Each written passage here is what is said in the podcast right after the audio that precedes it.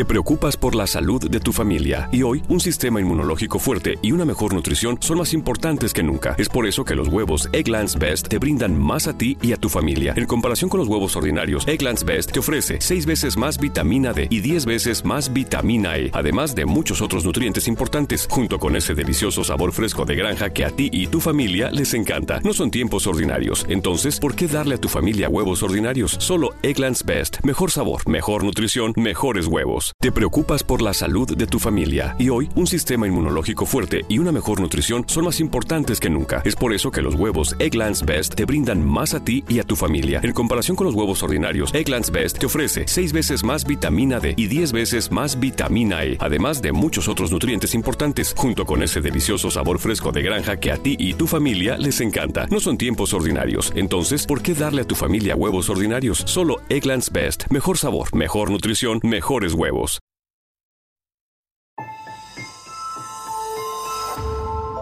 Durante años, se pensó que el Yeti vivía en los Himalayas. ¡Bienvenidos al Himalaya! Hoy, después de una extensiva investigación, sabemos que no es así. El Yeti está en México. Y este es su espacio. Yo, check this out.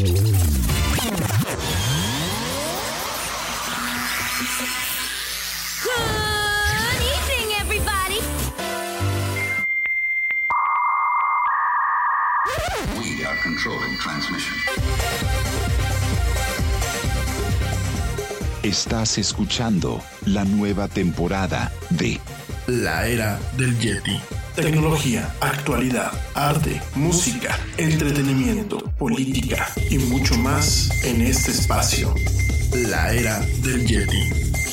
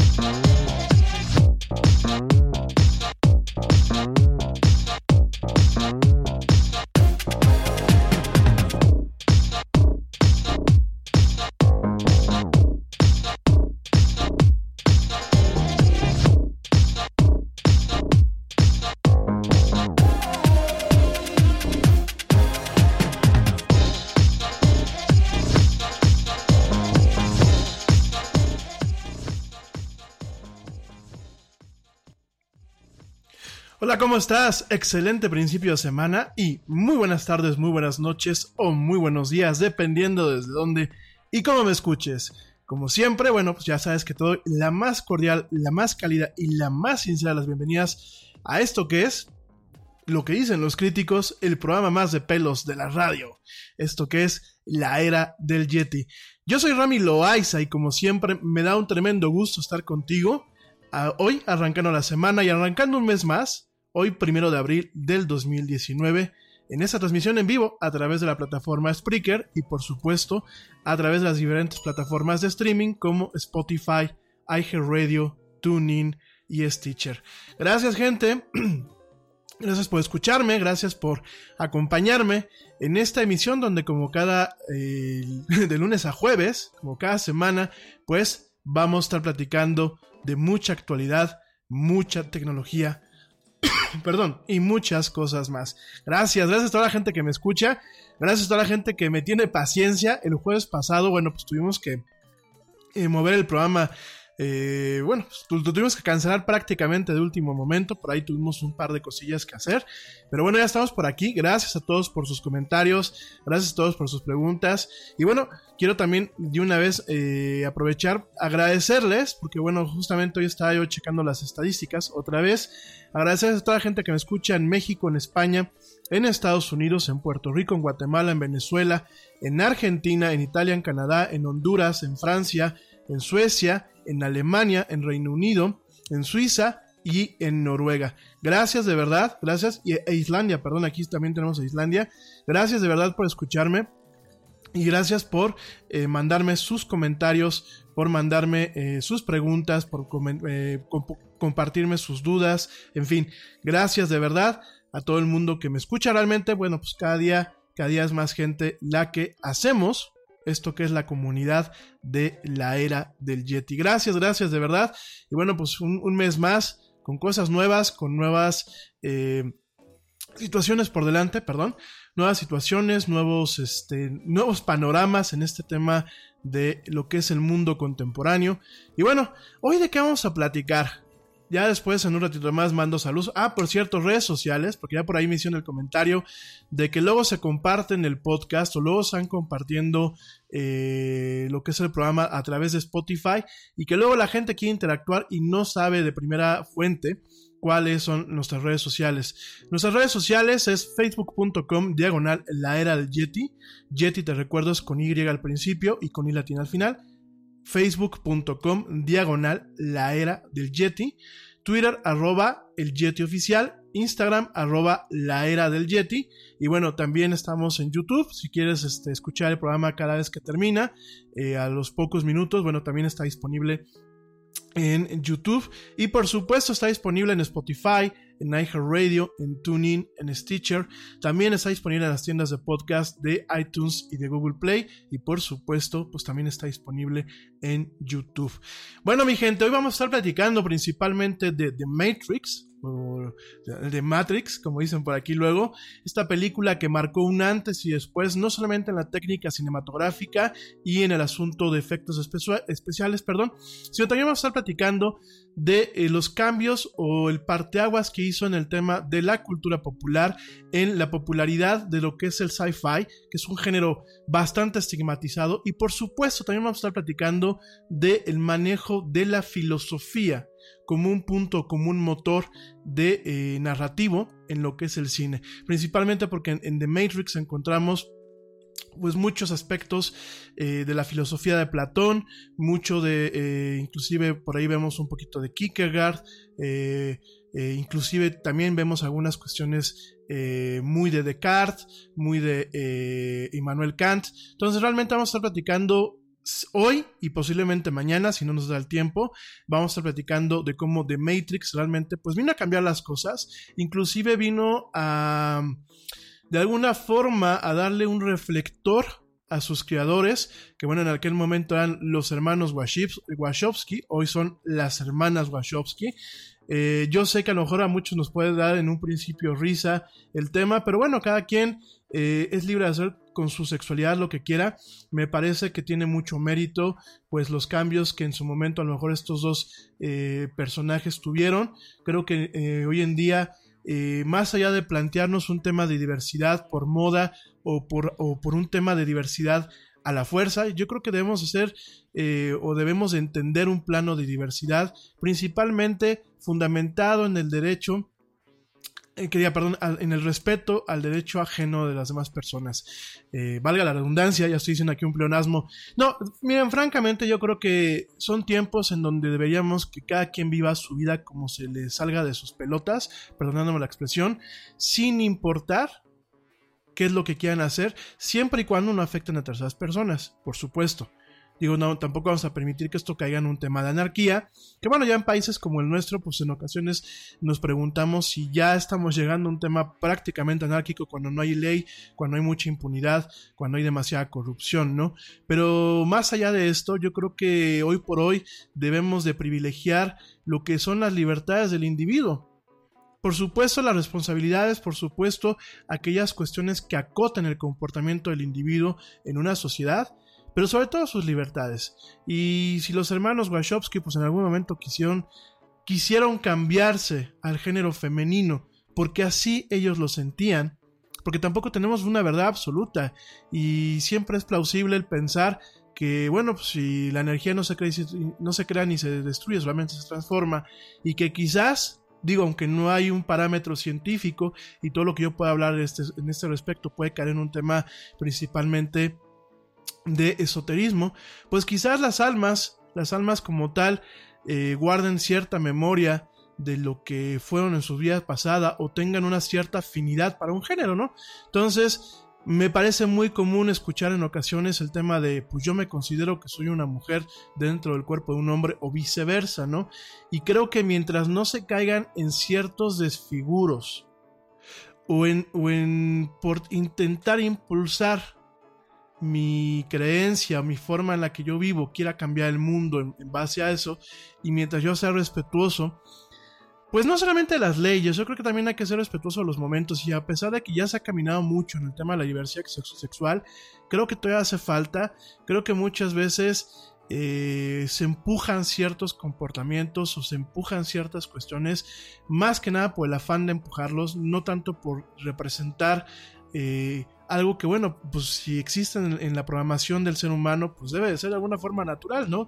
Digo, perdónenme, no quiero meterme en muchos, eh, en muchos líos con esto, pero yo creo que hay que ser respetuoso, ¿no? Y creo que si el ser humano tiene la capacidad, eh, mentalmente hablando y espiritualmente hablando, de amar a alguien, que no sea eh, que no sea del sexo opuesto, sino que sea del mismo sexo, bueno, pues yo creo que hay que respetarlos, ¿no? Nada es más importante que la salud de tu familia. Y hoy todos buscamos un sistema inmunológico fuerte y una mejor nutrición. Es por eso que los huevos Egglands Best te brindan más a ti y a tu familia. En comparación con los huevos ordinarios, Egglands Best te ofrece 6 veces más vitamina D y 10 veces más vitamina E, además de muchos otros nutrientes importantes, junto con ese sabor delicioso y fresco de la granja que a ti y a tu familia les encanta. Todos queremos lo mejor para nuestras familias. Entonces, ¿por qué no los mejores huevos? Solo Egglands Best. Mejor sabor, mejor nutrición, mejores huevos. Te preocupas por la salud de tu familia y hoy un sistema inmunológico fuerte y una mejor nutrición son más importantes que nunca. Es por eso que los huevos Egglands Best te brindan más a ti y a tu familia. En comparación con los huevos ordinarios, Egglands Best te ofrece 6 veces más vitamina D y 10 veces más vitamina E, además de muchos otros nutrientes importantes, junto con ese delicioso sabor fresco de granja que a ti y tu familia les encanta. No son tiempos ordinarios, entonces, ¿por qué darle a tu familia huevos ordinarios? Solo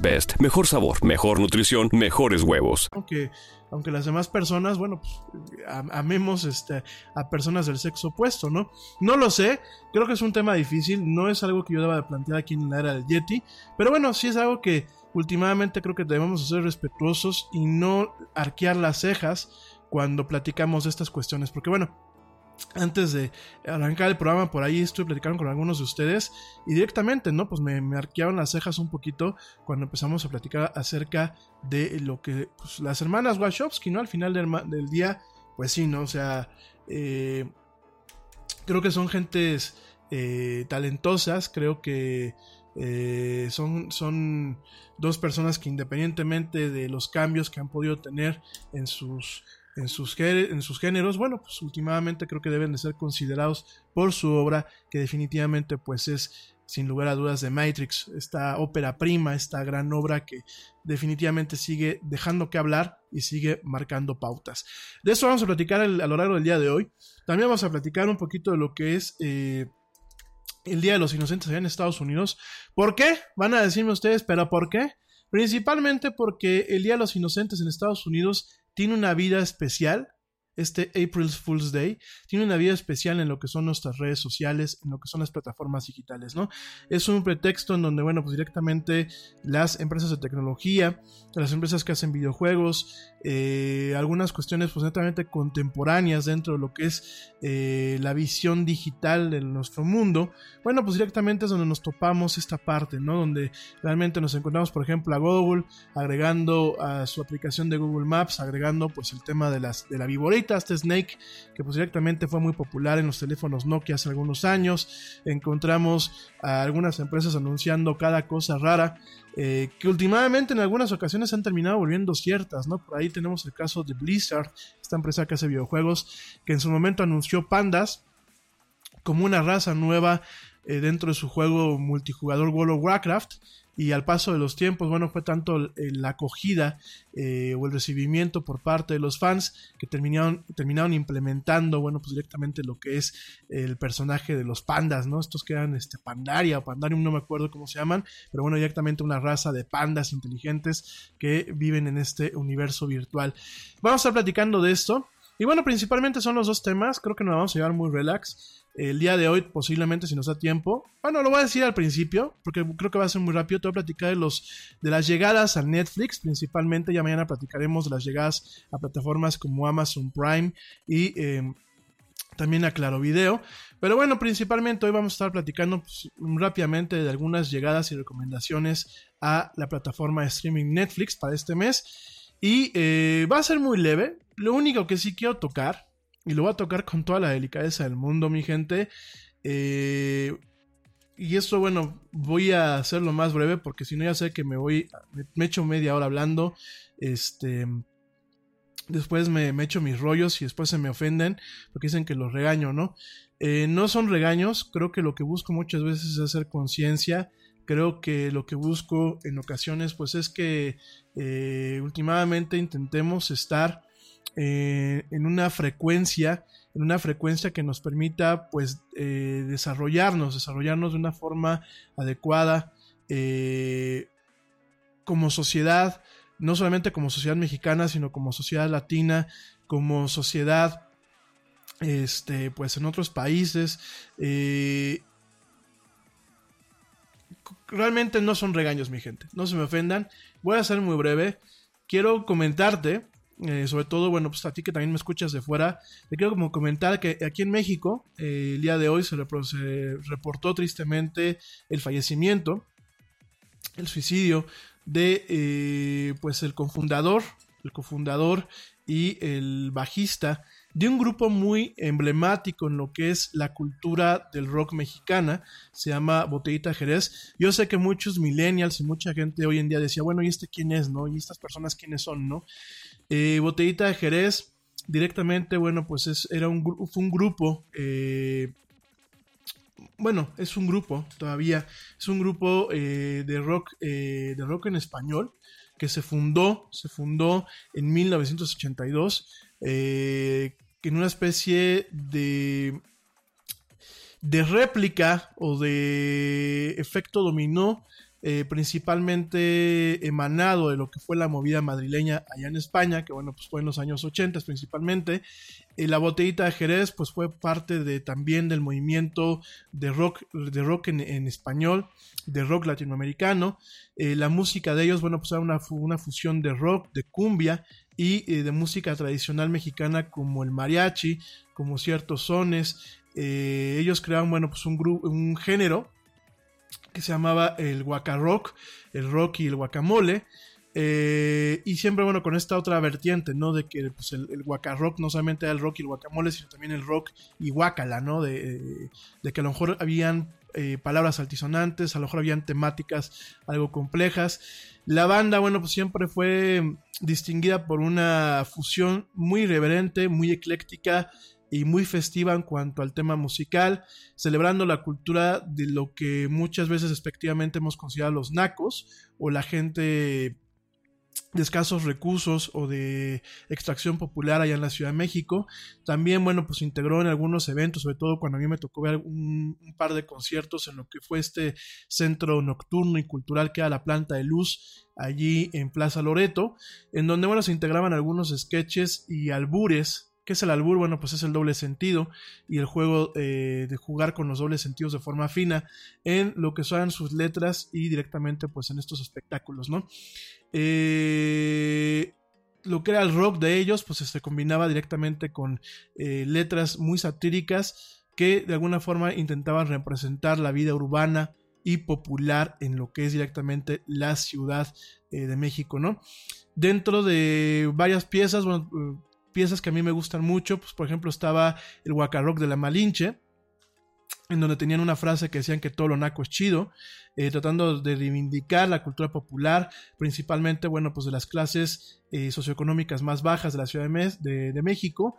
Eh, también tuvieron mucho eh, el manejo de ciertas tendencias de arte contemporáneo y de performance, tanto en México como en los Estados Unidos, porque bueno, pues inclusive manejaban algunos, temas o algunos iconos visuales como el tema de los cholos, como el tema de la lucha libre, algunos, algunas danzas populares, inclusive algún manejo de slang, ¿no?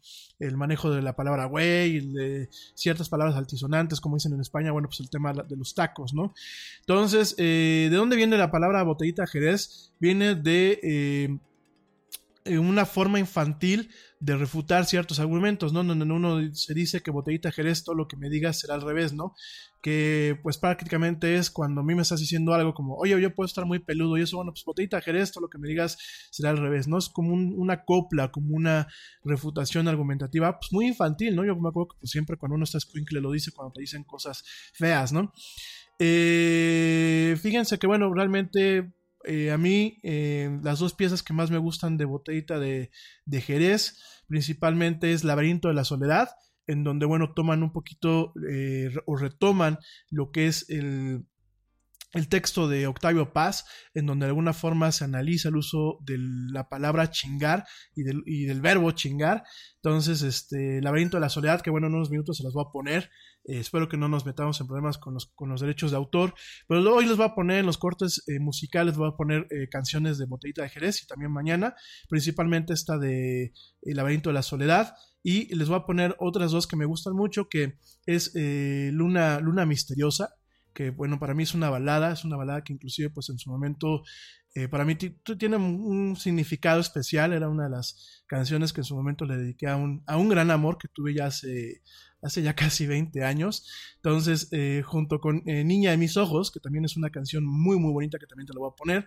Bueno, pues directamente para mí son de las más emblemáticas, junto con Waka Rock de la Malinche. El Alarma la de Tos, que bueno, Alarma la de Tos fue una canción que más adelante retomó Café Tacuba y de hecho la puso en un plano de popularidad para aquella gente que no haya escuchado Botellita de Jerez. Alarma la de Tos, bueno, pues es un juego, es un juego eh, de la cultura chilanga o de la cultura de la Ciudad de México, junto con lo que fue en su momento pues uno de los periódicos eh, amarillos o alarmistas más populares, que era pues el Alarma.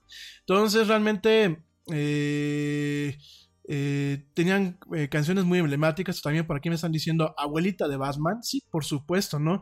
Que bueno, Abuelita de Batman era una especie de cumbia rock. Eh, y de hecho hicieron un video, un video musical muy emblemático que se rodó en la colonia Santa María de la Ribera, allá en la Ciudad de México, ¿no? Realmente, pues este grupo, este grupo marcó un antes y después en la música mexicana. Este músico, este grupo realmente definió en muchos aspectos lo, eh, lo que es eh, la cultura moderna mexicana, inclusive la, la, cultura desde un punto de vista eh, popular y accesible, no solamente desde lo que es el pop culture como tal, sino también accesible por diferentes niveles socioeconómicos, ¿no? Principalmente emanado de lo que pues, es la cultura eh, popular de las clases eh, o los niveles socioeconómicos más bajos, ¿no?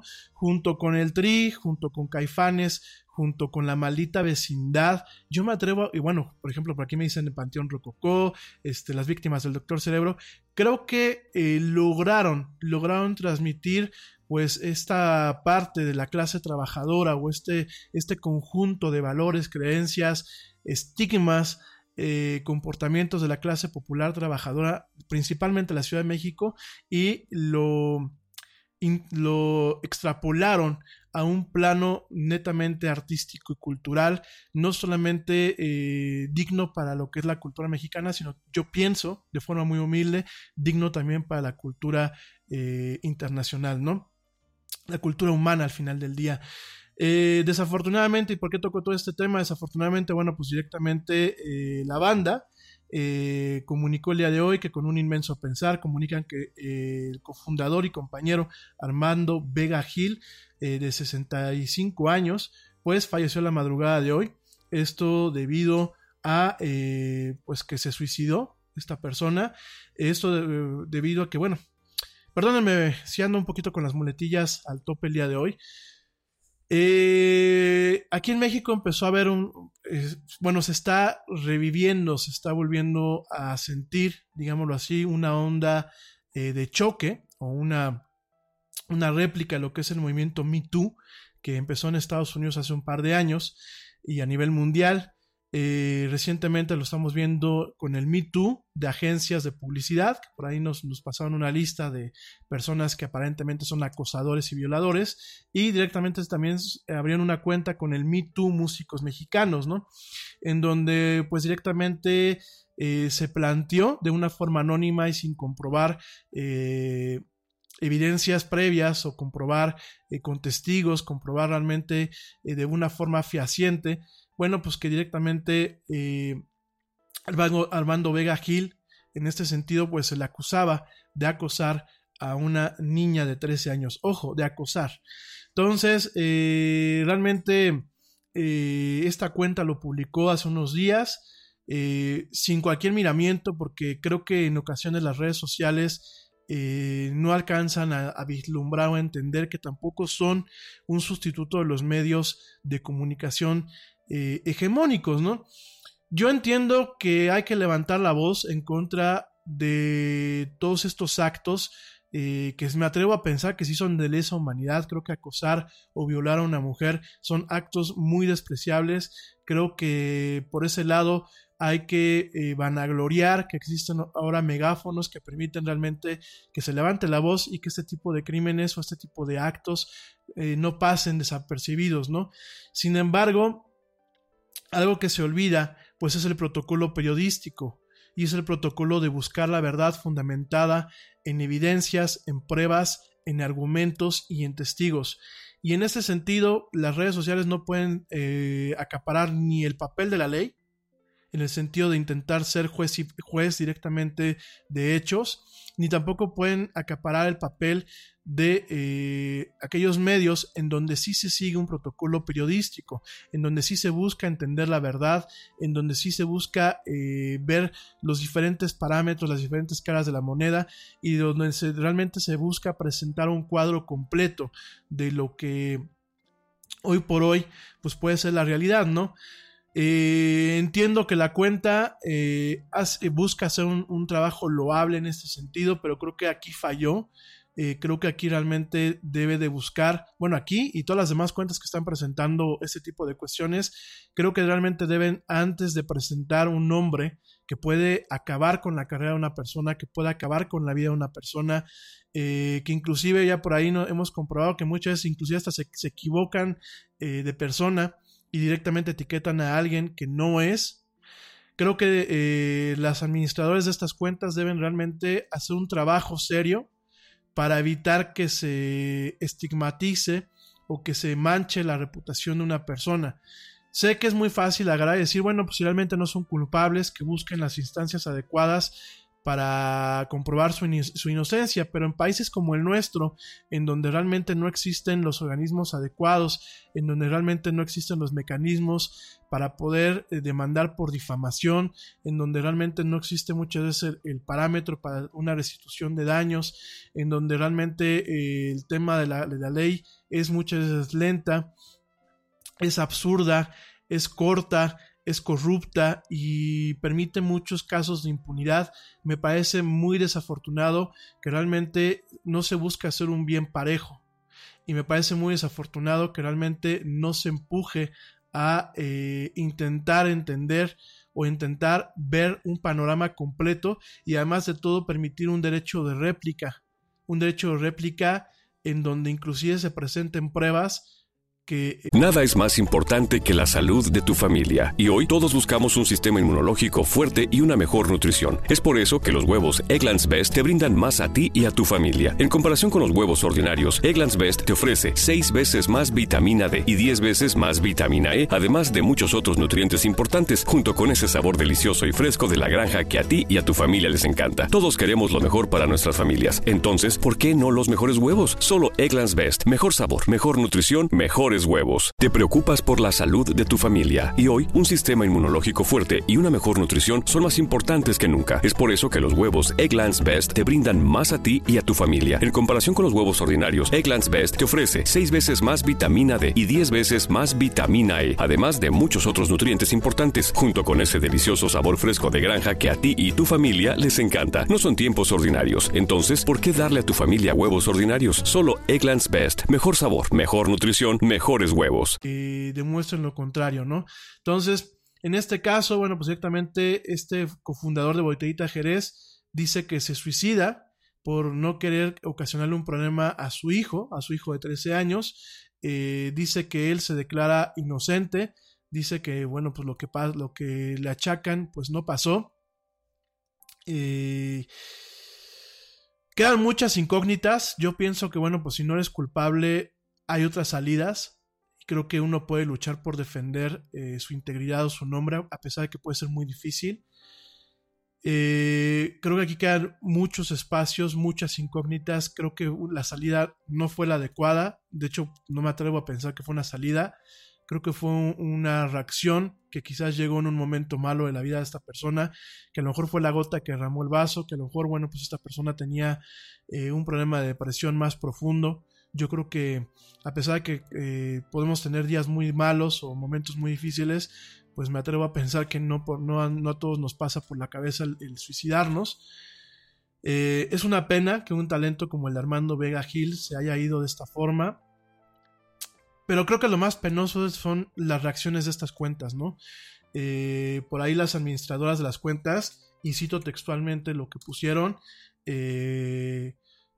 muy desafortunado, la verdad, este, yo cuando vi, vi las imágenes que pusieron acerca de, em, de estas personas, eh, me parecieron muy desafortunadas, me parecieron que realmente ya no se están eh, hablando en un tema de verdugos o ya no están en un tema eh, de hacer justicia, sino me atrevo a pensar que realmente ya es un tema de odio, ya es un tema de ceguera, ya es un tema de caiga quien caiga, ya es un tema con una agenda a lo mejor un poco más, eh, pues más profunda quizás, ¿no?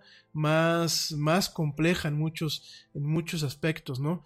Eh, esto porque, bueno, pues directamente una de las administradoras dijeron que, pues, que se mate, así como tal, eh, que todos los, la, la, gente que puede ser acosadora, violadora, pues directamente que acaben como este señor, que se maten directamente o que acaben muertos. Si bien, lo vuelvo a repetir, son crímenes de lesa humanidad, si bien yo entiendo que durante muchos años, pues, eh, se ha abusado de un status quo, se ha abusado de un machismo, se ha abusado eh, de una represión eh, totalmente hacia el género femenino. Yo entiendo mucho de esto y la verdad creo que sí deben de ser castigados Creo que muchas de estas personas merecen cárcel. Creo que los violadores que pues, directamente eh, maltratan a las mujeres, que inclusive maltratan a las niñas, también merecen cárcel, también merecen inclusive, bueno, pues en algunos aspectos hasta la pena de muerte porque son personas de lesa humanidad. personas que eh, son salvajes, personas que son violentas y que violentan a las demás personas. Dicho todo esto, creo que siempre se debe de presumir pues el tema de eh, lo que es el concepto de inocencia. Creo que en todos los países donde existe el debido proceso, pues existe la presunción de inocencia, existe eh, aquellas, eh, aquellas mecanismos o aquellos recursos legales que permiten a una persona demostrar su inocencia, de comprobarla. Bueno, de hecho, bueno, sabemos que por ejemplo en Estados Unidos pues tenemos el tema de los derechos Miranda, en donde, bueno, pues inclusive hasta se busca el tema de que en un juicio pues siempre exista la presunción en cada momento y en cada eh, en cada instante de lo que es este pues el tema de la, inocencia como tal no este eh, la presunción de inocencia, perdónenme que a lo mejor sea muy redundante, quizás eh, carezca ahorita de, las palabras adecuadas para el manejo legal de esto, de este tema, ¿no? Pero creo que no podemos estarnos haciendo justicia por nuestras propias manos. creo que en ese sentido la cura puede ser más peligrosa que la verdad, que la, que la enfermedad.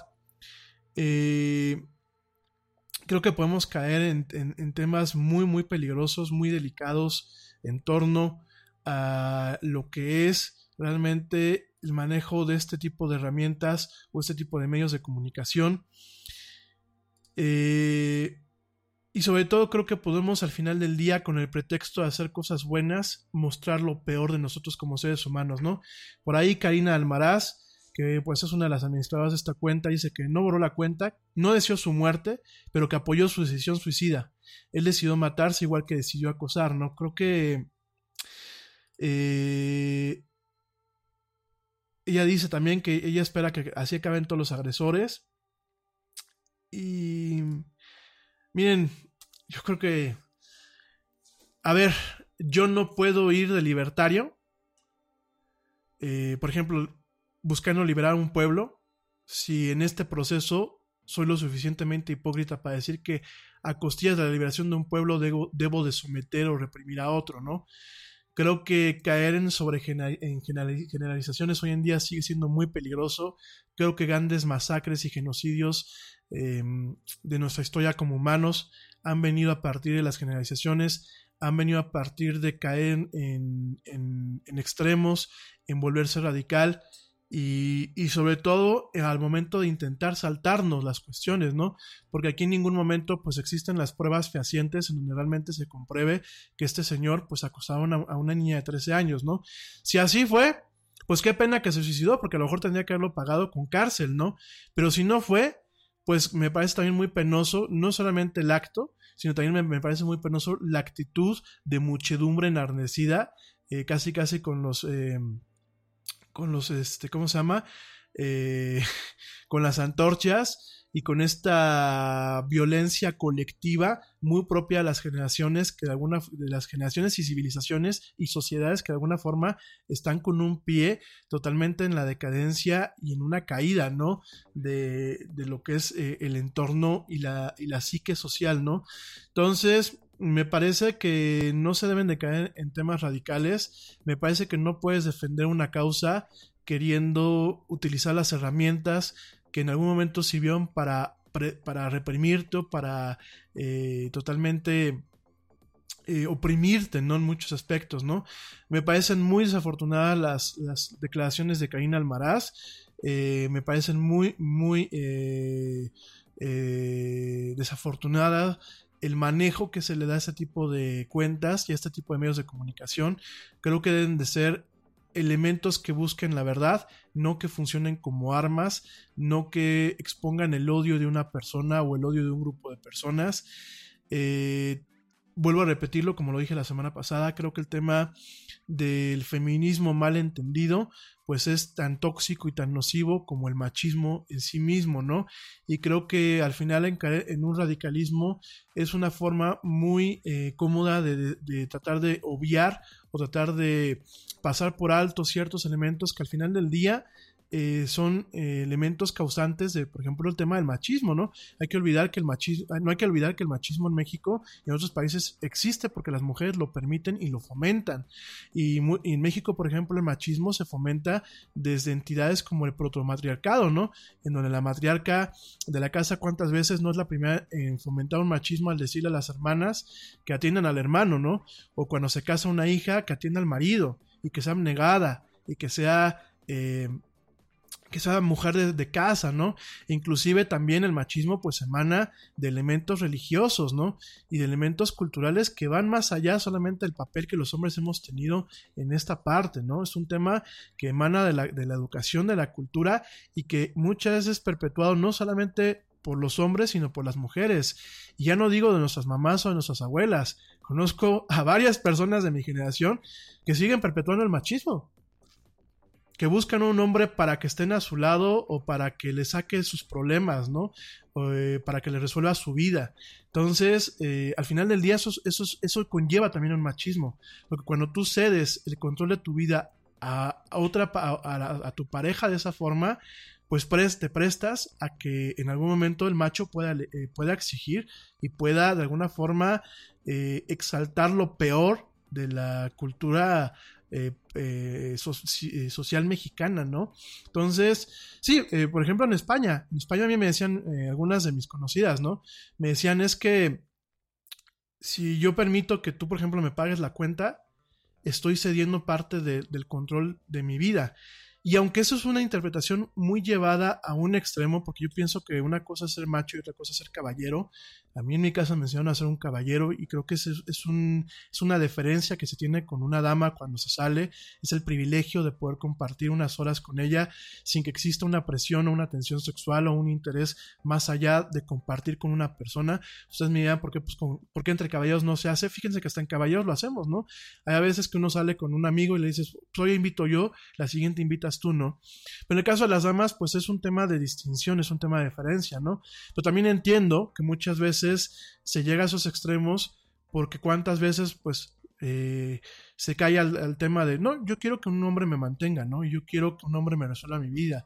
Y yo quiero que un hombre, pues de alguna forma, me deje a mí en la casa y me deje a mí en un papel de tener una casa limpia, me deje en un, papel de tener una casa bien y de criar a los hijos, que no está mal, cada quien está, es libre de llevar su vida, pero deja de estar bien cuando se fomenta el machismo, porque muchas de esas mujeres tienen hijas y ¿qué es lo que dicen? No, Tú cuando tengas un novio le preparas de cenar, ¿no? Y tú cuando tienes un novio o cuando tienes un marido, pues este, le lavas su ropa y dejas que él haga, y tú te pones a hacer todo en la casa, tú no, tú no dejas que él haga nada en la casa, ¿no?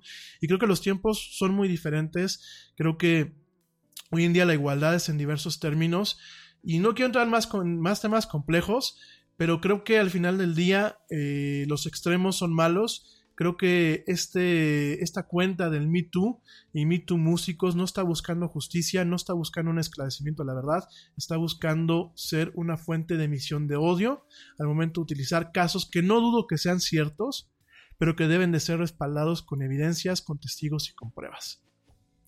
Muy desafortunado lo que pasó con este señor, un señor talentoso, un señor que yo creo que como cualquier ser humano, pues no deja de eh, tener defectos yo personalmente, eh, cuando llegué a ver a la banda, no me tocó ver ningún comportamiento extraño. Creo que sí me ha tocado verlo con otras bandas y se nota mucho, por ejemplo, en el tema del backstage. En este sentido, yo lo que alcancé a ver, creo que siempre fueron muy respetuosos con sus fans. Creo que con las damas fueron también muy respetuosas, sobre todo, por ejemplo, cuando ellos daban sus conciertos ahí en la, en la planta de luz, ahí en, Plaza Loreto, este centro nocturno que era en su momento, pues fue propiedad de, este escritor eh, mítico aquí en México, del cual algún día platicaremos, que era Germán de esa, que en paz descanse. A mí me tocó verlos con todo y, que eran calle y que, eran, y que eran banda y que en el concierto eran muy eh, irreverentes, eran muy prosaicos inclusive. Eh, ya fuera del escenario y, lidiando con lo que era ya sus seguidores en un plano un poco más personal, a mí me tocó ver respeto pero bueno, todo puede ser. Una pena que el señor se haya suicidado, no deja de ser una vida humana, no deja de ser la vida de, una, alguien talentosa. Y si fue culpable, me parece que fue una salida muy fácil a un tema que a lo mejor tendría que haber sido castigado por la ley. Y si no fue culpable, porque, insisto, no hay las evidencias, no hay las pruebas, todo esto fue un reporte anónimo que lo pudo haber hecho cualquier persona. Bueno, pues muy mal, ¿no? Muy mal y muy mal esta armamentización que se está dando en las redes sociales. Creo que debe de empezar, debemos de presionar con más ahínco a buscar un tema de... Eh, regulación de las redes sociales no que emane desde el gobierno. Insisto, los gobiernos no saben muchas ni cómo regularse a sí mismos, mucho menos van a saber regular estos medios. Eh, me preocupa que en algún momento caigamos en temas inclusive de eh, lo que siempre les he dicho, temas de censura o temas donde se utilicen en beneficio de una parte totalitaria, una parte gobernante. Pero creo que sí, deben, ya debemos de crear o debemos de generar eh, las herramientas y los marcos jurídicos que estén vinculados a, tratados internacionales, que puedan ser eh, implementados y, de alguna forma monitoreados por ONGs, por entidades no gubernamentales, organismos totalmente autónomos, en donde ya realmente existe una regulación. Porque esto que pasó, si realmente el señor lo llevaron a un extremo, donde a lo mejor fue la gota que derramó un vaso, y donde él es inocente, me parece que al final del día, bueno, pues es, un crimen, ¿no? Eh, es un tipo de homicidio de alguna forma. No lo sé, no soy abogado, quizás esto es un tema que lo estoy tocando eh, muy a la ligera. Me gustaría que a lo mejor en algún momento tener un abogado. Y por supuesto, si alguien de la banda me está escuchando y quiere platicar un poco acerca de este tema, bienvenidos. El micrófono está abierto. Sería interesante conocer el punto de vista. Y bueno, pues este, por supuesto, si alguien del lado del Me Too también tiene un punto de vista que quiera, eh, en, este, en este caso, eh, utilizar este micrófono para presentarlo, o bien para presentar pruebas y evidencias que realmente eh, aticen o vislumbren una culpabilidad en torno a este personaje u otros, pues bienvenidos, ¿no? Últimamente, ¿no? Em, yo también creo que hay que ser muy decorosos hoy en día, tanto damas como caballeros. Creo que los caballeros ya no están los tiempos para ser galantes, ni para andar en, eh, por las calles precioseando o tirando piropos, piropos adecuados, ¿eh? Eh, a las mujeres. Yo creo que hoy eh, vivimos en una generación que se ofende de todo y se ofende con, mucha facilidad y que aparte puede ver moros con tranchetes en donde no los hay. Entonces creo que también, em, tanto a las damas, bueno, pues que realmente eh, vean cuándo es un piropo adecuado y cuándo realmente les están faltando el respeto y también marcar sus pautas y marcar sus límites, porque bueno, todas son unas santas muchas veces en la calle, pero hay que verlas muchas veces en un centro nocturno o cuando traen unos tragos de más. Y bueno, a mí no es que me asusten, pero hay, muchachas que parecen cabrones, definitivamente, ¿no? Y que muchas veces son más llevadas con caballero. Y en el caso de los caballeros creo que hay que guardar decoro, ¿no? Y creo que hay que ser menos abiertos, creo que hay que realmente eh, ajustarse a la realidad de, de, este mundo contemporáneo y creo que en ese sentido hay que ser muy cuidadosos con nuestras interacciones para que pues un, cumplido o una flor, como decimos aquí en México, pues no se malentiendan ni incomode, porque últimamente en, en, términos de comunicación, cuando hay ruido, cuando hay un ruido y se malinterpretan las cosas, pues no se puede dejar a un lado en que esa persona ya se incomodó. Entonces hay que tener mucho cuidado con esto, hay que evitar que las muchachas se incomoden. Creo que como hombres podemos hacerlo, creo que podemos eh, guardar nuestras... Eh, nuestra, nuestro espacio y creo que podemos muchas veces guardarnos nuestros comentarios, eh, sobre todo cuando no hay confianza, no hay un conocimiento previo, pero también tenemos que ser responsables y cuando nos topamos con una dama que a lo mejor ya está pasada de copas o que a lo mejor pues, le salió lo machín, como a veces decimos, pues también nosotros eh, guardar una distancia, ¿no? porque pues en, ocasiones es muy, es muy fácil y a lo mejor es muy divertido caer en el juego, inclusive cuando hay un, tema de eh, una tensión sexual, pero bueno, eso al final del día puede en algún momento hacerla sentir mal a ella y a nosotros ocasionarnos un problema a la larga, ¿no? Con nuestra reputación y con nuestra vida. Entonces yo creo que son tiempos de cautela, desafortunadamente pues aquí nos tocó vivir, son tiempos en donde, bueno, pues las, generaciones nos, nos, ofendemos, quizás yo, yo también debo de incluirme, en algunas cosas nos ofendemos con facilidad, nada nos parece como decimos aquí en México, ningún chile nos embona y directamente eh, vivimos en unos tiempos muy difíciles en donde, bueno, lo que pasa en las redes sociales en ocasiones se toma como si fuera una verdad cuando realmente dista mucho de, de realmente serlo. En fin, oigan, me voy rápidamente a un corte. Voy a poner unas las canciones de esta banda, espero que no haya ningún problema con el tema del copyright. No me tardo, te recuerdo nuestras redes sociales, facebook.com diagonal la era del Yeti, Twitter arroba el Yeti oficial e Instagram arroba la era del Yeti. Regresando, platicamos de The Matrix y de mucho más en esto que es la era del Yeti. No me tardo nada.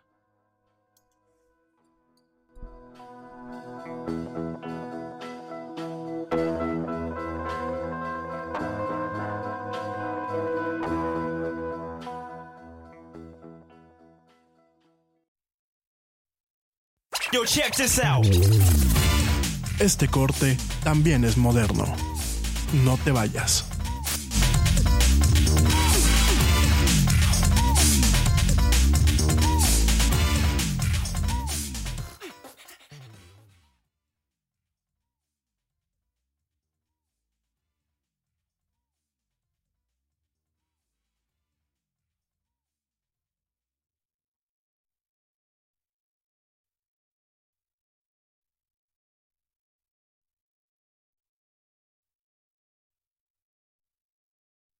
Luchen, luchen por ese amor.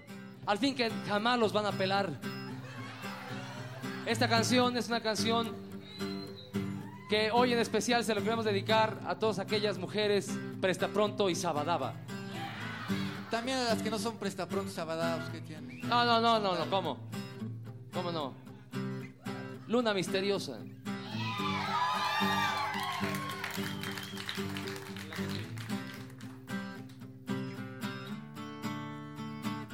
Luna azul, con un blues quiero enamorarte. Luna nueva, caprichosa que hay detrás de ti. Luz, déjame abrazarte. Luz, déjame besarte. Luna espejo se ríe de mí. Luna y miel, labios rojos que me enchinan la piel. Déjame abrazarte, déjame besarte. Misteriosa, luna misteriosa, déjame llegar Misteriosa, misteriosa, déjame llegar a ti. Secreto de la oscuridad. Oh. Caricia de mi soledad. Luna en vela, un incendio aquí en mi habitación. Luna llena, madrugada, triste callejón. Déjame abrazarte, oh, déjame besarte.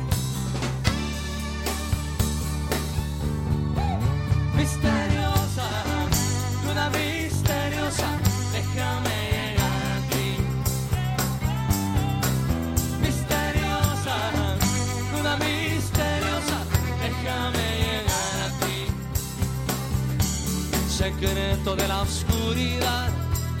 Oh, oh, oh, oh. Caricia de mi soledad, soledad. Caricia de mi soledad.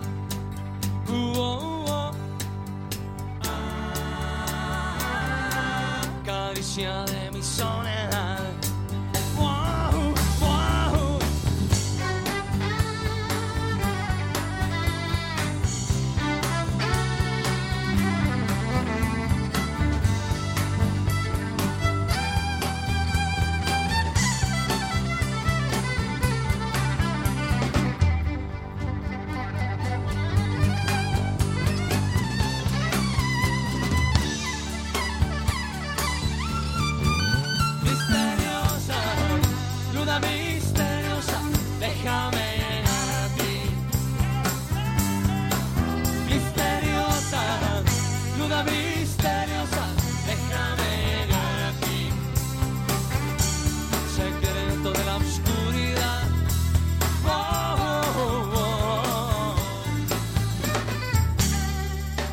Caricia de mi soledad, soledad. Caricia de mi soledad. Uh, oh, uh, oh. Caricia de mi soledad.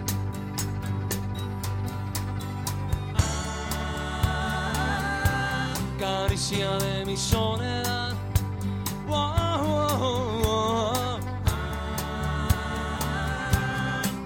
De mi soledad.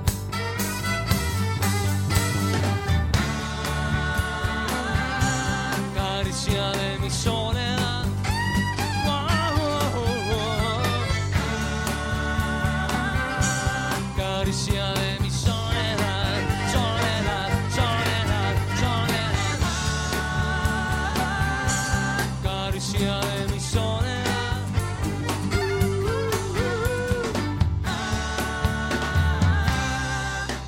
Caricia de mi soledad.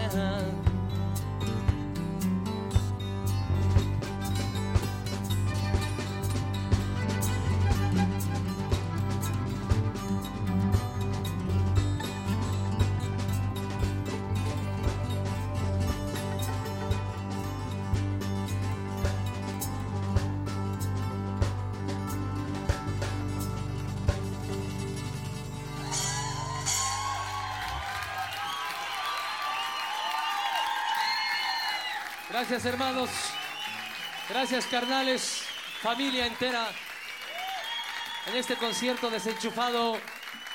Un éxito. Es un éxito, realmente es, es un éxito y como sigue siendo un éxito esto,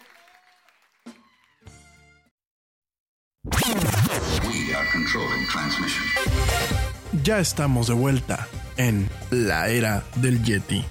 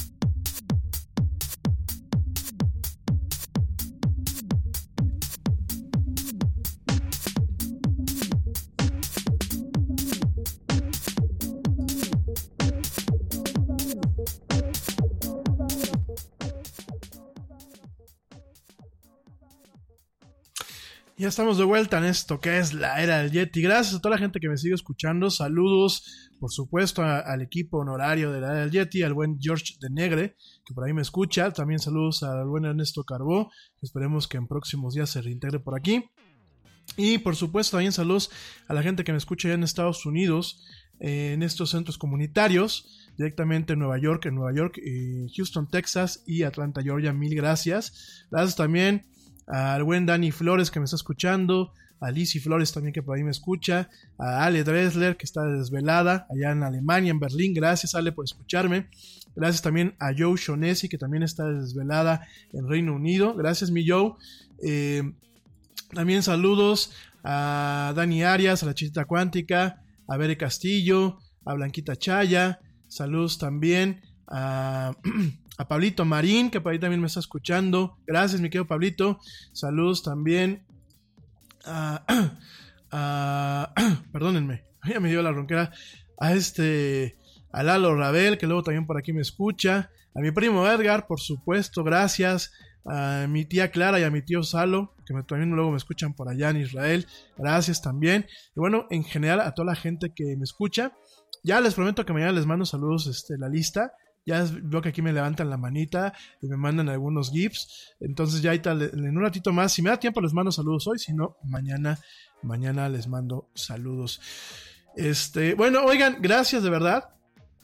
Y sobre todo gracias por eh, sus palabras de aquí del, del, jueves que pensaban que, pues, ¿qué le pasó al Yeti? Obviamente les avisé que, bueno, pues este, no íbamos a poder estar al aire. Pero bueno, gracias de verdad. Eh, por ahí estuve platicando con algunos de ustedes hace ratito, en el transcurso del día, a través de eh, Messenger y, Twitter. Eh, sí, yo no sé por qué les gusta mucho mandarme mensajes por Messenger, pero no hay ningún problema. Me gusta, gracias. Eh, bueno, pues una vez mando saludos, pero muy, muy rapidísimos. Déjenme. Eh, saludos, bueno, a eh, Iván Cortés de Cali, Colombia. Gracias a toda la gente que me escucha en Colombia. La verdad es que son, son bien a toda madre, la que como decimos aquí en México, tanto los chavos como las chavas. Este, de verdad me honra muchísimo que me aguanten lo mexicano y que me escuchen por allá. Gracias a Iván Cortés, a Carlos Flores, a Santiago de Marco, Javier Salas, a Luisa Carmona, Fernando García, a eh, Paola eh, Jones, a Romer Cornejo, a Said Larios, a eh, Pablo Zubia, a Marcos Reynoso, a eh, Luisa Cerrato, a Carla Rodríguez, a eh, Maya del Pilar Jiménez, a Yuli Suárez y por supuesto también gracias a José Manuel Serrano Benítez. Gracias de verdad. Eh, estoy platicando hace rato con ustedes. Gracias por sus palabras. Por ahí estamos platicando de un, de un tema este, medio escabroso. Luego lo platicaremos. Gracias por sus palabras. Gracias por la buena vibra. Y bueno, eh, gracias por escuchar esto que es la era del. En un ratito más, si no mañana les mando saludos a todos los demás que me mandan aquí mensajitos. Es que aparte son muy vacías. Luego me ponen manitas. Me mandan este, GIFs animados aquí en el Messenger. Y este y se me van acumulando y luego me dicen, es que no viste mi no viste mi pregunta. Y pues des, después de tres o cuatro GIFs o de memes que luego me comparten, me hacen la pregunta.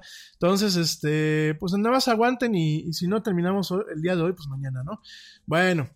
Eh, a ver, bueno, este, ¿cómo se llama? Mm, rápidamente, déjame... Eh, déjame te cuento. Bueno, ya te platiqué lo de Botellita Jerez. Eh, pues miren, de Matrix, ¿no? Creo que es el tema que nos compete. ¿O quieren que platique primero del tema de. de. Este, ¿cómo se llama? Del, del primero de abril. No. Los estrenos de Netflix para el mes de abril.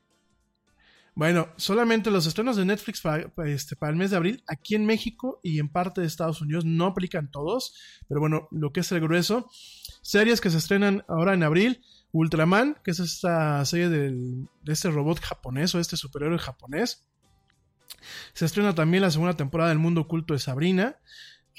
Ryakuma y Kaoru, que bueno, pues es como... Ustedes vieron, eh, yo les recomendé a Gretsuko el año pasado, que es este esta muñequita de esta casa eh, productora y creadora de merchandising, que es Sanrio.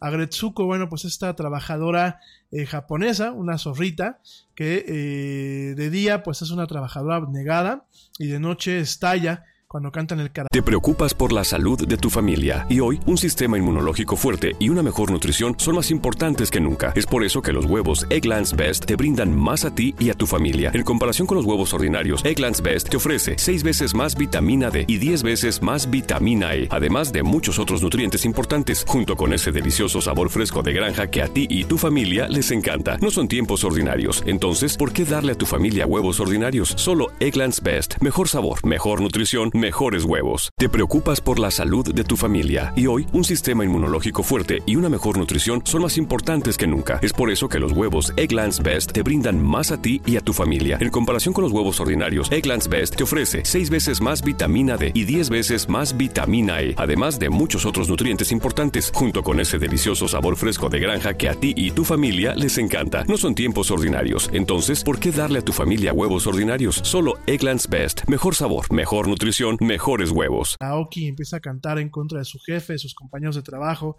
e incluso de sus amistades. Eh, si quieren ver algo un poco más light y menos cute, menos con el toque de Sanrio, está Rilakuma y Kaoru, que bueno, pues es un tema muy a la Friends, en donde, bueno, pues directamente eh, vemos un poquito de este formato que se le conoce como Slice of Life, y donde, bueno, pues directamente estos, estos personajes animados intentan salir avante en una sociedad tan difícil como es la japonesa. También el 30 de abril se estrena Ingress de Animation. Ingress era un juego, eh, fue el juego con la que esta empresa Niantic Labs, la creadora de Pokémon Go, salió al mercado. Eh, Ingress, bueno, pues era prácticamente Pokémon Go, pero versión muy sci-fi, versión muy futurista. Es un juego que todavía sigue disponible. Han habido muchos eventos a nivel internacional. De hecho, hay una comunidad muy pequeña, pero muy dedicada a este juego. Y bueno, pues directamente llega a Netflix como Ingress de Animation, una animación basada en este juego el 30 de abril. Arenas movedizas. Llegan la temporada 1 a la 3 de Lucifer, que a mí me encanta esta serie, lástima que la cancelaron el 1 de abril, o sea, hoy mismo.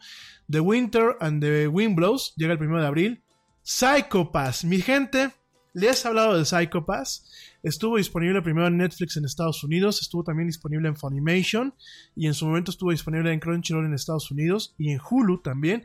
Pero por fin llega a México. Psycho Pass se las recomiendo, es un anime que tiene mucho este tema cyberpunk, de lo que vamos a estar platicando justamente hoy con The Matrix, pero también tiene mucho de este tema en donde se hace una incógnita sobre el funcionamiento de las sociedades actuales, los métodos de justicia de las sociedades, nos pone un aparato un aparato especulatorio en el sentido de, bueno, una sociedad que puede eh, ser regulada a partir de eh, un análisis psicológico prácticamente eh, automatizado y hecho en tiempo real y en donde se determina si una persona pues está funcionando bien o puede ser un, un, este, delincuente latente o un criminal latente. Yo la verdad se las recomiendo mucho, está, llegó ya a Netflix, de verdad, véanla. Psycho Pass me parece que es una joya del sci-fi.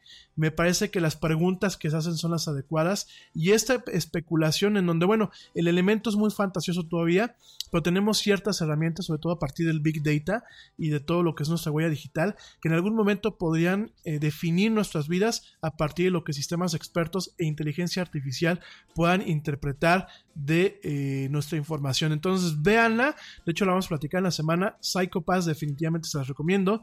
Love 0020, Pokémon, Naruto. Bueno, son temporadas viejitas de Pokémon. Naruto, temporada 1 a la 8. Inuyasha, las dos temporadas, temporada 1 y temporada 2. March Comes Like a Lion. Resurrection, Ergurul. Fate Zero, Guilty Crown. Guilty Crown me pareció interesante cuando la vi la primera vez. Eh, Sweets, El Imperio Romano. Special, Las Crónicas de Frankenstein, Hankan el Protector, Baki parte 2, que bueno, Baki es un, un luchador, Cuckoo y Sky Castle, temporada 1 el 26 de abril. Películas, Tienda de Unicornios, que Tienda de Unicornios es el, estreno, el debut eh, como director de eh, eh, Brie Larson, la que es la protagonista de Captain Marvel, o la Capitana Marvel. Bueno, Brie, Brie Larson sale como directora y dirige a nada más y nada menos que a Samuel L. Jackson, también compañero de Captain Marvel. Bueno, aquí la, la dirige en esta tienda de unicornios. Se estrena el 5 de abril. Aquí en Te a una isla desierta el 12 de abril. The Perfect Date, 12 de abril. Someone Great, 19 de abril. Spider-Man, el 1 de abril. Batman Begins, Caballero Oscuro y Caballero Oscuro, la leyenda renace, el 1 de abril. Vamos a platicar esta semana de los 80 años de Batman también. Exposados, con derecho a roce, primero de abril, colegas en el bosque, la telenovela errante, cuando llegamos, la novia cadáver, la huérfana, Ocean's Eleven, que a mí me gustó mucho, Monstrum, la red social, Hank Williams, Juego de Manos, The Lovers, eh, Psycho Pass, la película, que Psycho Pass, la película, yo no la he visto en Funimation, la están lanzando directamente en Netflix, se las recomiendo, que verla. Misión Imposible, Nación Secreta, eh, Locos de Amor 2, La Cura de la Bienestar, Ocean's 12, Destino Final 5, eh, El Diario de Bridget Jones, Los Miserables, El Circo de los Extraños, Oblivion, eh, American Pie, Una Cuestión de Tiempo, Madre y un monstruo viene a verme, ¿no? por ahí una película que no una serie que no aparece, eh, que vale, eh, vale la pena comentarla es eh, You vs. Wild, que es esta, esta serie donde va a salir Bear, Bear, Grylls, este soldado canadiense que es muy, muy popular de Discovery.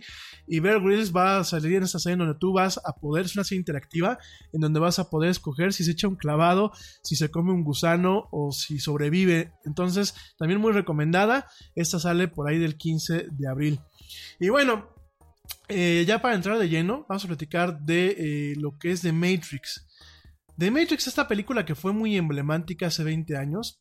Bueno, pues ya estamos, ya, está, ya esta película cumple, qué rápido se pasa el tiempo, ¿eh? Esta película ya cumple 20 años de, eh, de que salió al cine. Es una película, bueno, es una película y además es una trilogía, ¿no? una película que marcó y un antes y un después en diferentes facetas de lo que es eh, el cine contemporáneo y lo que pues, directamente es el cine de ciencia ficción. Eh, te quiero poner un poquito en contexto. Bueno, esta película lo cumplió los 20 años el día de ayer, el día 31 de, de marzo, que fue cuando se estrenó. Eh, yo iba a la preparatoria, nunca se me va a olvidar, yo iba a la preparatoria, me acuerdo que llegué a ver los cortos con la música de Rocky's Dead de Marilyn Manson, que se incluye dentro de lo que es el soundtrack. Esto fue en 1999 y realmente en aquella época, cuando hablábamos de ciencia ficción, encontrábamos dos franquicias principales, y tú no me dejarás mentir. Encontrábamos lo que era Star Wars y encontrábamos lo que era directamente Star Trek.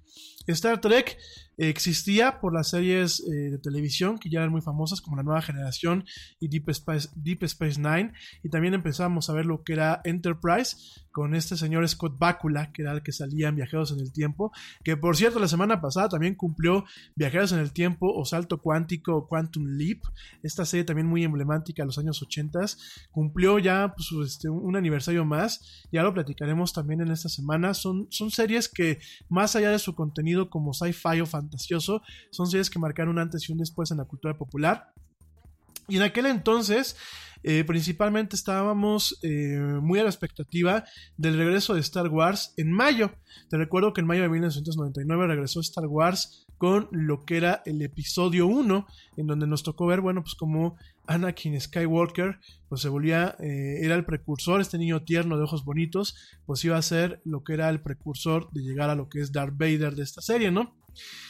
Eh, realmente el sci-fi en, en aquella época o, la ciencia ficción como tal no está totalmente establecida como una forma de cine mainstream. ¿Qué es esto? Cuando hablamos de cine mainstream, como una forma de cine que todo el mundo va a ver. Seguía siendo un nicho muy centrado en sí mismo, seguía siendo un, nicho que no eh, se había convertido en franquicia, que no tenía éxitos taquillos como pues, en su momento de Matrix, como en su momento inclusive lo fue Minority Report, como en su momento, bueno, pues lo han sido series de fantasía y de ciencia ficción como lo puede ser directamente Star Wars, pero también como algunos temas del universo de Marvel.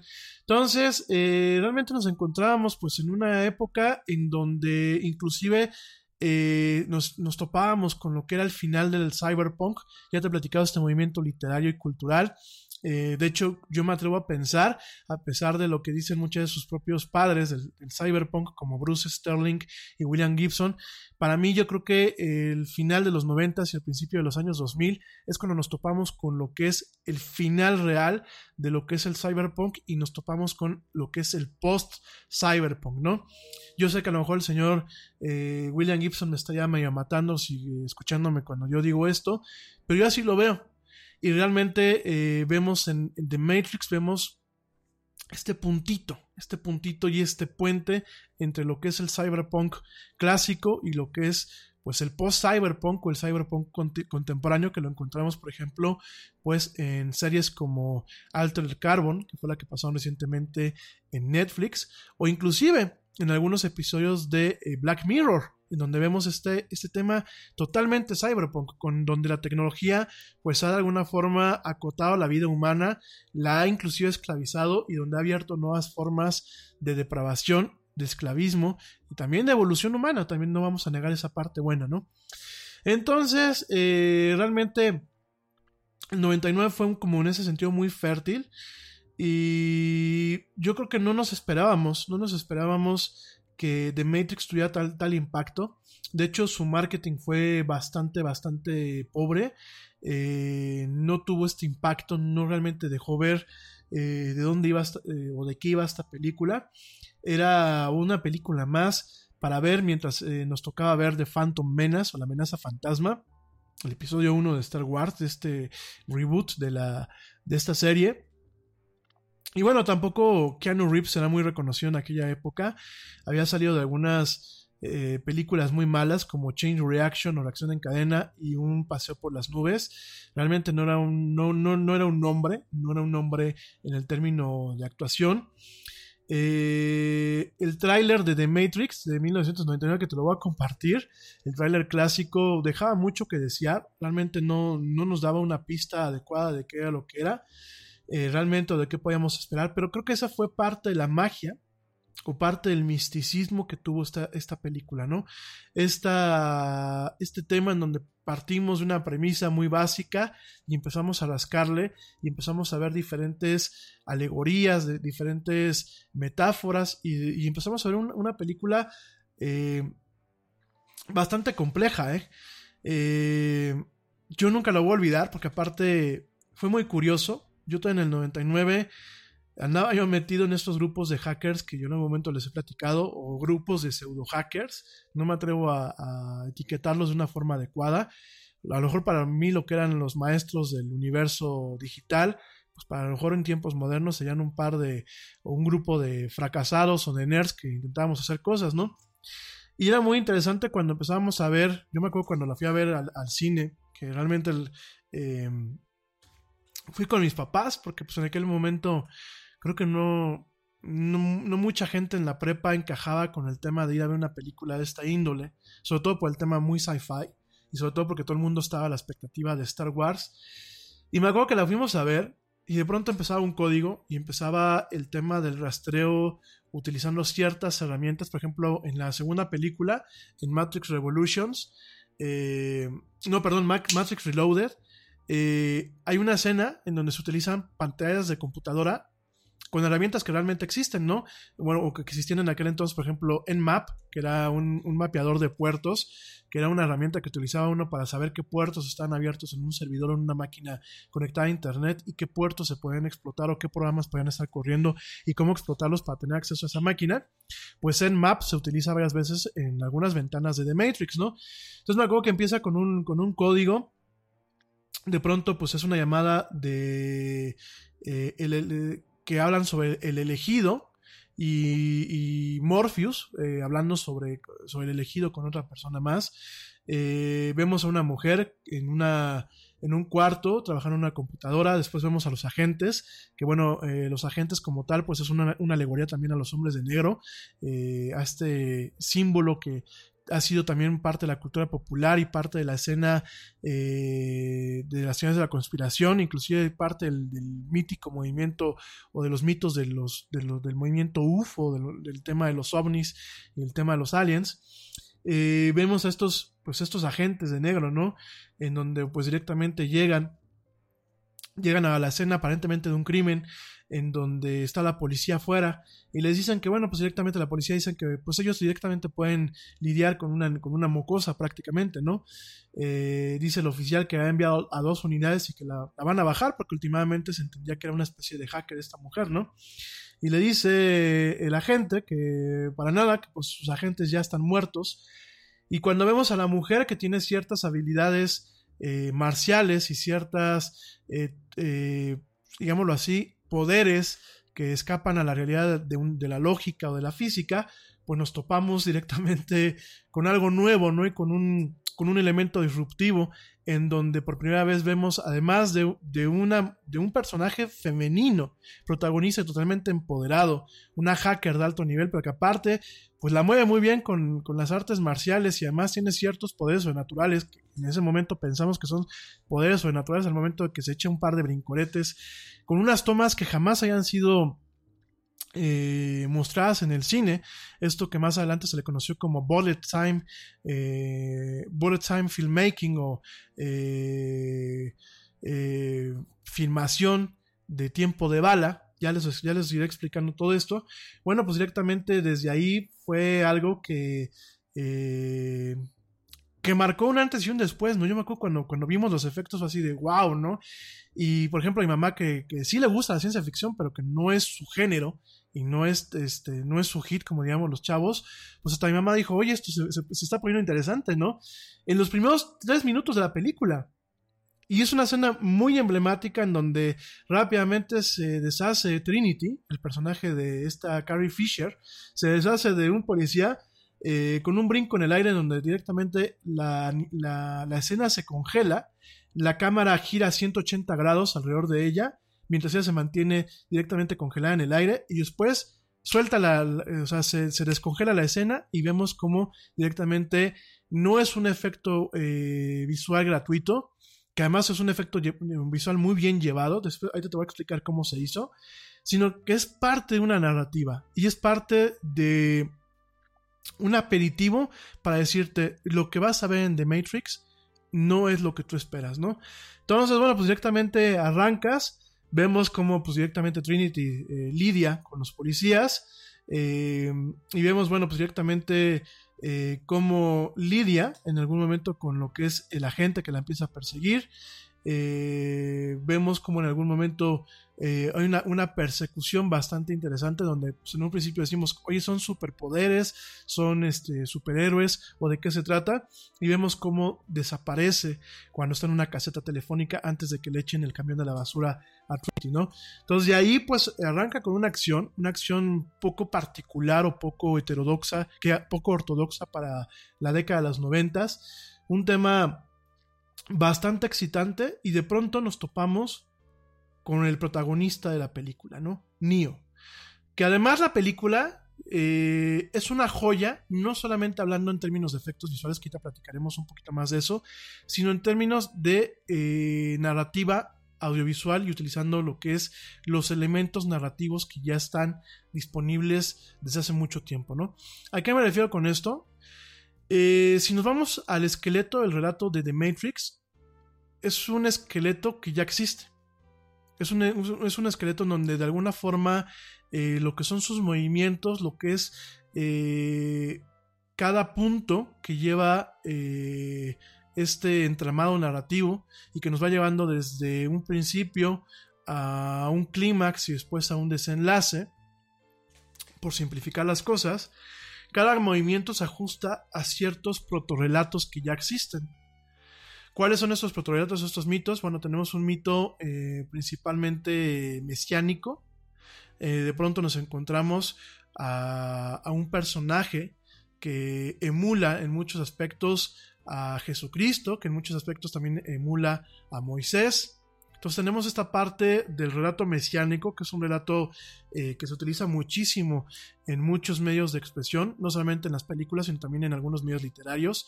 De hecho, en Star Wars, el mismo año nos tocó ver esta parte en donde vemos al escogido, vemos al, al, al, al Salvador, que en el caso de Star Wars, pues vemos una parte negativa, aunque al final del día termina llevando un equilibrio a la fuerza. En el caso de, eh, de Matrix, vemos pues eh, al Mesías, cómo llega el Mesías, cómo realmente eh, a partir de un sacrificio que él hace, y lo vemos en las otras dos películas, a partir de un sacrificio pues termina salvando de alguna forma a la humanidad o abriéndonos paradigmas de crecimiento en la humanidad. Tenemos esta parte, pero también tenemos en la primera película, principalmente, lo que es el protorrelato de Campbell. Eh, cuando hablamos del protorrelato de Campbell, eh, es un, un, una eh, pues es una serie, una serie narrativa o una serie eh, dramática en donde encontramos ciertos elementos básicos de cómo se desarrolla eh, de cómo se desarrolla principalmente eh, pues el camino de un héroe. De hecho eh, en inglés eh, se le conoce como la jornada del héroe o el camino del héroe. Esto fue escrito por Joseph Campbell. Joseph Campbell quién era bueno pues directamente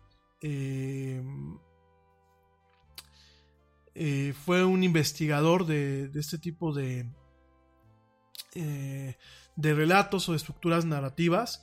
De hecho, bueno, no viene directamente de, de lo que es Joseph Campbell, eh, directamente lo que es el camino del héroe o el, la jornada del héroe, la aventura del héroe.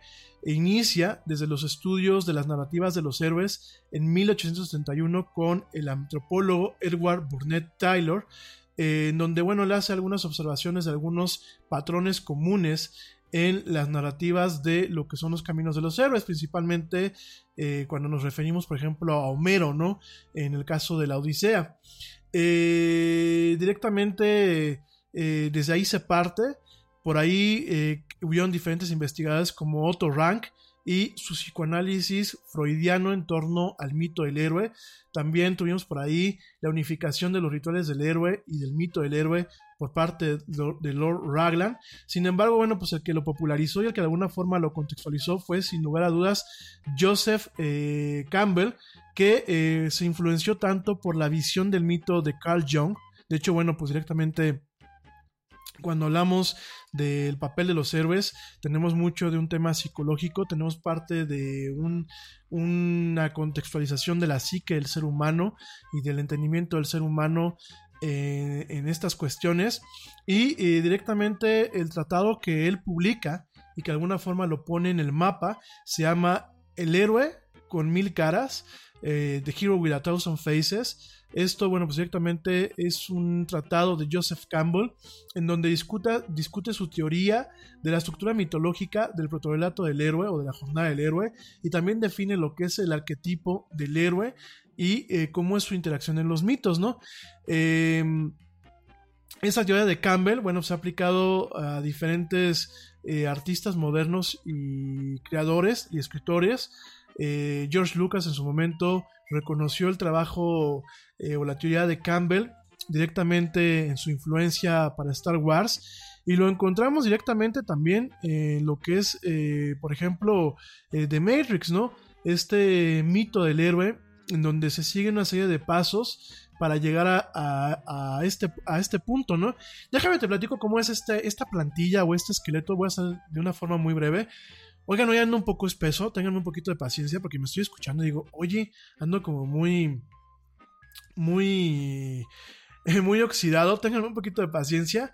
Voy a tratar de hacer el tema lo más leve posible y no voy a extender. Lo que no alcanza a terminar hoy, lo terminamos mañana. Eh, ¿Cuál es el, el camino del héroe, la jornada del héroe? Eh, principalmente, eh, si nos vamos a la teoría de Campbell, porque por ejemplo también Elena Beristain tiene algunos, alguna interpretación propia de lo que es el, proto, el protorelato y el camino del héroe. Pero si nos vamos directamente a lo que es el camino de Campbell, que es de donde, bueno, pues mucha gente se ha inspirado y en la carrera de comunicación, aquellos que la llevamos pues, al pie de la letra, es de donde nos enseñaron a cómo entender o cómo desmenuzar estos relatos y a cómo construir estos relatos eh, a partir de esta estructura. Nos encontramos con 17 eh, movimientos eh, principales eh, que están repartidos, bueno, pues en tres, en tres arcos o en tres, o en tres actos, ¿no? Principalmente eh, dentro de estos 17 movimientos nos encontramos, bueno, tenemos diferentes eh, escritores o diferentes teóricos que plantean diferentes actos o diferentes eh, movimientos. Yo me voy con la teoría clásica de Campbell. Te lo quiero explicar para que veas cómo Star Wars y cómo en este caso de Matrix están planteados y también responden no solamente al arquetipo del héroe, a la definición psicológica del héroe de, de la cual vamos a platicar mañana utilizando las teorías de Freud y las teorías de Carl Jung. Eh, también es un tema eh, netamente eh, filosófico, ¿no? En el caso de Campbell encontramos tres actos. El primer acto es el inicio de la aventura o la salida hacia la aventura. El segundo acto es la iniciación y el tercer acto es el retorno o el regreso del héroe. De hecho, bueno, pues, lo, lo vimos en el retorno del Jedi, pues es parte de cómo viene, ¿no? En el caso, te voy a leer rápidamente los 17 movimientos para que tú los puedas encontrar no solamente en estas películas, sino también en cualquier eh, contenido audiovisual o literario que tengas tu acceso. Encontramos 17 movimientos que son importantes, ¿por qué? Porque más o menos nos van dando una perspectiva de la trama, nos van eh, permitiendo muchas veces desmenuzar eh, de una forma más enriquecedora lo que es el arquetipo del héroe y los elementos de la, trama. Y también cuando nos entra lo crítico cinematográficos o lo crítico de ciertos contenidos, también nos permiten realmente tener la capacidad técnica, aunque no seas comunicólogo, aunque no seas crítico de cine, de eh, tener ciertas herramientas que te permitan a ti defender muchas veces tu postura si te gustó una película o no y por qué te gustó o por qué cuando dices que un personaje puede ser multidimensional o un personaje muy bien construido, eh, porque cómo lo puedes argumentar en un tema ligeramente más técnico, ¿no? Sobre todo para a veces taparnos la boca a la gente que luego andamos intenciando en estos temas, porque también se vale, ¿eh? Entonces encontramos 17 movimientos. El primer movimiento es la llamada a la aventura, que es donde el héroe se le presenta el tema de, mira, viene, tienes una aventura por delante. Siempre en estos casos el héroe eh, tiene una, una, negativa a la aventura, que es el, movimiento número 2, es donde él dice, yo no soy el elegido, yo soy una persona normal, a mí no me metan en estos pedos, y directamente pues viene este movimiento. Después viene el punto número 3, que es una ayuda sobrenatural al héroe, en donde pues de alguna forma eh, se le encamina al héroe a, a llegar a un punto o caminar un punto, caminar un umbral en donde ya no hay un retorno. Principalmente el punto número uno, el punto del llamado a la aventura, siempre tiene que ver algo con alguna princesa, con un elemento femenino. Eh, en este caso, bueno, pues el punto número cuatro es cruzar el umbral. Eh, el punto número cinco es caer en lo que es el ombligo de la ballena, esto pues en alguna, en relación un poquito al tema de, de lo que es el mito de Jonás, e inclusive, bueno, pues en, en, algunos, en algunos puntos el mito de, Pinocho. Entonces, bueno, pues directamente es como que caes en el pozo, o caes en una incógnita, o caes en el ombligo de la ballena.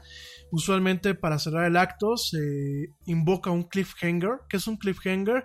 Pues es un punto en donde la, la, la acción te deja en suspenso y de alguna forma te genera una expectativa a eh, lo que sigue en el, en el segundo acto, que puede ser o puede estar contenido dentro de una misma pieza como en el caso de The Matrix, está contenido todo, estos tres actos están contenidos en una misma pieza. En una serie de televisión, pues lo vemos que muchas veces es el fin de una serie de episodios en donde se queda en un tema de ouch que sigue. Y bueno, el siguiente paso que ya, ya entra, que es el punto número 6 o el movimiento número 6, que ya entra dentro de lo que es la parte de la iniciación, es el camino de... Eh, los, eh, el camino de los trials, de los juicios o el camino de las pruebas. En el caso de, de Matrix, pues es cuando directamente eh, Neo está practicando con Morpheus eh, en lo que es estos entornos de simulación virtual y en donde tiene sus primeras pruebas en el dojo y en la parte de pegar brincos. Llega un momento, la parte número 7, en donde el movimiento es el conocer a la diosa, en este caso, pasando este punto en The Matrix es cuando el Neo conoce a lo que es la pitonisa o el oráculo. Eh, en el caso de Star Wars nos topamos con eh, conocer a la diosa no tanto como un objeto, como una personalidad definida, sino como un objeto de deseo, que en el caso de Star Wars, en la primera en la primera película, pues nos topamos con que es cuando Anakin conoce a la, princesa Padme Amidala. En el caso de eh, Star Wars, eh, de la trilogía vieja, pues es cuando Luke Skywalker conoce a su hermana, la princesa Leia. Eh, este movimiento en ocasiones se aglutina o se anexa al movimiento 8, que es la mujer como un símbolo de deseo. En el caso número 8, pues vemos el tema de un cierto crecimiento de tensión sexual entre Trinity y Neo. El punto número 9 es eh, un, un eh, rendir cuentas con el padre. En el caso de ni de Star Wars, ni de, ¿cómo se llama? Ni de, de Matrix lo encontramos en este punto. En el punto número 10 encontramos lo que es una apoteosis. Y en el punto número 11 encontramos lo que es el, eh, un último portal o un último umbral en donde se promueve una catarsis, una catarsis del héroe que eh, termina culminándose en el, en el, acto número 3. En el punto número 12 vemos que hay un, una negación del retorno del héroe. Vemos que hay en el punto número 13 eh, lo que es un vuelo mágico, lo que es una pelea mágica o lo que es un retorno por medios sobrenaturales. En el punto número 14 es el rescate de algún elemento clave. En este caso vemos el rescate de Morpheus cuando lo toman los agentes eh, como rehén. En el punto número 15 vemos que hay un último, un último umbral en donde ya no hay un retorno, en donde ya vemos que el héroe tiene una catarsis final y entiende cuál es su destino. El punto número 16 donde, es donde se vuelve el maestro de dos mundos, que lo vemos eh, directamente en The Matrix en las últimas escenas, cuando ya se le pone al tú por tú con los, con los agentes. Y de hecho, bueno, pues se escabecha al agente Smith en este papel emblemático que hace el gran actor Hugo Weaving, un actor muy emblemático porque lo mismo te hace un agente eh, digital en lo que es The Matrix, así como lo vimos también eh, en el papel de un elfo directamente en El Señor de los Anillos y lo hemos visto en otras películas desempeñando papeles muy crudos. La verdad es que Hugo Weaving es muy muy talentoso y bueno, llegamos al punto 17 en donde se le da la libertad de vivir, en donde ya el héroe asume su papel y vive de una forma libre o se prepara para otras aventuras, ¿no? Estos esquemas siempre suelen ser eh, eh, bastante variados. Eh, siempre no, no, hay una, no hay un esquema totalmente cuadrado, sin embargo lo que es el esqueleto básico ahí está. Eh, es muy curioso porque bueno, lo que es el protorelato de Campbell y el camino del héroe se ha, inclusive, se ha inclusive manejado en movimientos de autoayuda y de terapia. Ya te platicaré de eso el día de mañana. Eh, obviamente todo eso es con temas un poco más esotéricos y de pseudociencias. Sin embargo, bueno, pues muchos terapeutas lo, utilizan, sobre todo porque emana de algunas características de la psique humana. Y bueno, cuando ya encasillamos directamente en esta estructura lo que es eh, de Matrix, vemos que fue un parteaguas porque al principio también nos topamos con un, con un héroe que es nerd, un héroe que es un maestro en el tema de la computación, un héroe que no tiene directamente ninguna habilidad física, porque de hecho Neo cuando lo vemos, Neo, pues es un es un cuate eh, con una con poca eh, condición física, inclusive lo vemos pálido, desmejorado. De hecho, yo veo a eh, aquí vemos el movimiento cyberpunk, del cual vamos a estar platicando mañana, porque lo tenemos que tocar en este tema. El movimiento cyberpunk inicia con el libro Neuromancer, un neuromante en español, del el autor eh, William Gibson. De que de hecho William Gibson, pues además de este tipo de relatos de ciencia ficción, también tiene unos, unos ensayos sobre política, sobre tecnología bastante, bastante atractivos. Realmente se los recomiendo William Gibson y tiene unas novelas contemporáneas muy, muy interesantes.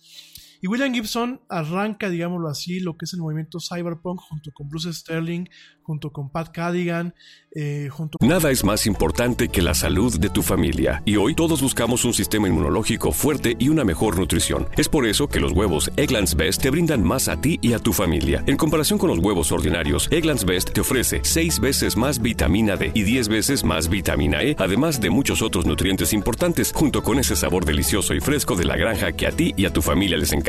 Todos queremos lo mejor para nuestras familias. Entonces, ¿por qué no los mejores huevos? Solo Egglands Best. Mejor sabor, mejor nutrición, mejores huevos. Te preocupas por la salud de tu familia y hoy un sistema inmunológico fuerte y una mejor nutrición son más importantes que nunca. Es por eso que los huevos Egglands Best te brindan más a ti y a tu familia. En comparación con los huevos ordinarios, Egglands Best te ofrece 6 veces más vitamina D y 10 veces más vitamina E, además de muchos otros nutrientes importantes, junto con ese delicioso sabor fresco de granja que a ti y tu familia les encanta encanta. No son tiempos ordinarios. Entonces, ¿por qué darle a tu familia huevos ordinarios? Solo Egglands Best. Mejor sabor, mejor nutrición, mejores huevos. Con el mismo Cory Doctorow que llega un poquito más tarde. Y el movimiento cyberpunk que es el movimiento cyberpunk, es donde vemos el manejo de las tecnologías como la biotecnología, como la cibernética, por eso viene el tema de cyberpunk, como eh, la masificación de, las plataformas de comunicación digitales. En este caso, William Gibson se adelantó por prácticamente década y media a lo que es el advenimiento del Internet, ya que Neuromancer lo publican en los años 80 y realmente, eh, como lo platicamos hace unas semanas, lo que es el Internet comercial, lo que es la World Wide Web, lo vemos en la década de los 90. Él se adelanta con un concepto de lo que es eh, el ciberespacio. De hecho, eh, él acuña el término ciberespacio y él dice que como ciberespacio es la alucinación y la representación masiva de datos personales y residiendo en sistemas computacionales a nivel colectivo, a nivel global y accesible por diferentes personas. Eh, en el caso de la interfaz que utilizaba eh, William Gibson dentro de su novela, era una interfaz neuroelectrónica, utilizando cables y utilizando terminales inteligentes, uno se podía conectar directamente utilizando el cerebro eh, a, lo que era la red de redes, al ciberespacio. Eh, él se adelantó mucho a lo que es el concepto de la aldea global que tenemos hoy en día con lo que es el Internet y las redes sociales. Sin embargo, bueno, pues él sacó el dedo, dijo, veo una tormenta, no vio cómo era la tormenta, sin embargo, claramente dijo, ahí viene la tormenta y es lo que estamos viviendo, ¿no? Y de ahí viene un tema del cyberpunk. El cyberpunk es donde, por ejemplo, los personajes se caen en un tema de eh, pseudorealismo. Eh, pseudorealismo. ¿Por qué? ¿Por qué pseudorealismo? Porque el realismo hay que recordar, no el realismo mágico latinoamericano, sino el realismo como movimiento literario, era un tema muy oscuro, en donde se hablaba de la pobreza, en donde se hablaba de la decadencia humana. Y el cyberpunk es como el realismo, en donde se habla de la decadencia humana, de la pobreza humana. De hecho, los personajes del cyberpunk son, son personajes muy tristes. Y parte de este movimiento disruptivo es el uso de las tecnologías como una forma de rebeldía. Gente que tiene implantes eh, físicos o modificaciones físicas o temas eh, neuroelectrónicos, principalmente como un acto de rebeldía, como un acto eh, de disrupción, ¿no? Y de hecho, hay dos personajes en The Matrix que son análogos o que fueron directamente inspirados de eh, los personajes de Neuromancer, ¿no? En Neuromancer, los dos, los dos protagonistas son un cuate que es Case, que es un, este, un hacker eh, retirado a la fuerza. Es un hacker que roba a sus jefes. Sus jefes eh, le aplican una, una droga basada en hongos, una micotoxina, en donde lo dañan mentalmente y le evitan que se pueda volver a conectar a la red. Eh, Case, pues es un cuate prácticamente en sus últimos años, decadente, pálido, enfermo, que es rescatado, rescatado por un, un, personaje que es Armitage, que trabaja para un ente mayor, no te adelanto para que si tú quieres leer el libro, Neuromancer o Neuromante, Neuromante es la versión en español, Neuromancer es la versión en inglés. En un ratito más les pongo los vínculos en las páginas del Yeti. Y de ahí tenemos a Case, que pues cuando yo veo a Keanu Reeves, eh, veo el análogo de Case directamente. A Keanu Reeves cuando lo, topamos en la primera, en las primeras minutos de The Matrix, lo vemos enfermo, lo vemos que no puede dormir bien, lo vemos que tiene diferentes incógnitas, lo vemos que tiene una doble vida. Por un lado es un programador eh, hormiga en una empresa grande de tecnología y en las noches es un hacker de alto nivel que aparte comercializa hasta con drogas y comercializa con información.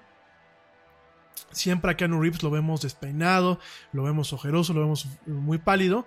Y eh, vemos a la entidad eh, femenina, vemos a la diosa, vemos a este motor de trabajo eh, o a este método de salvación que en el caso de Neuromancer es Molly Millions. de hecho, Molly Millions, pues cuando nosotros la leemos, la descripción de Molly Millions en el libro y vemos el papel de Carrie Fisher, eh, perdón, no es, ¿es Carrie Fisher es No, perdónenme. No es Carrie Fisher. Carrie Fisher eh, es la de. La de. Este, ¿cómo se llama? Este. Eh, perdónenme. Carrie Fisher, es, que en paz descanse, es la princesa Leia de Star Wars. Me confundí, ¿eh? Carrie Ann Moss, que es una actriz eh, canadiense, pues es Trinity. Es Trinity directamente en, eh, The Matrix, ¿no? Y cuando vemos la, descripción de Trinity, coincide muchísimo con el personaje de, este, de Molly Millions. Este, esta mujer mercenaria, que aparte, bueno, en el, en el caso de la novela de William Gibson, eh, tiene un par de implantes, un par de implantes que eh, le dan el tema de tener como eh, totalmente lentes, lentes de espejo, ¿no? De hecho, en inglés se le conocen como mirror, shades, ¿no? En el caso, eso es en el caso de la novela de, eh, de William Gibson, de donde yo pienso que de ahí se inspira. Y de hecho lo vemos en, este personaje de una mercenaria sofisticada con habilidades de calle. Así la vemos a Trinity en, las tres películas de, de Matrix. Alguien que pues es muy buena hacker, además es muy buena...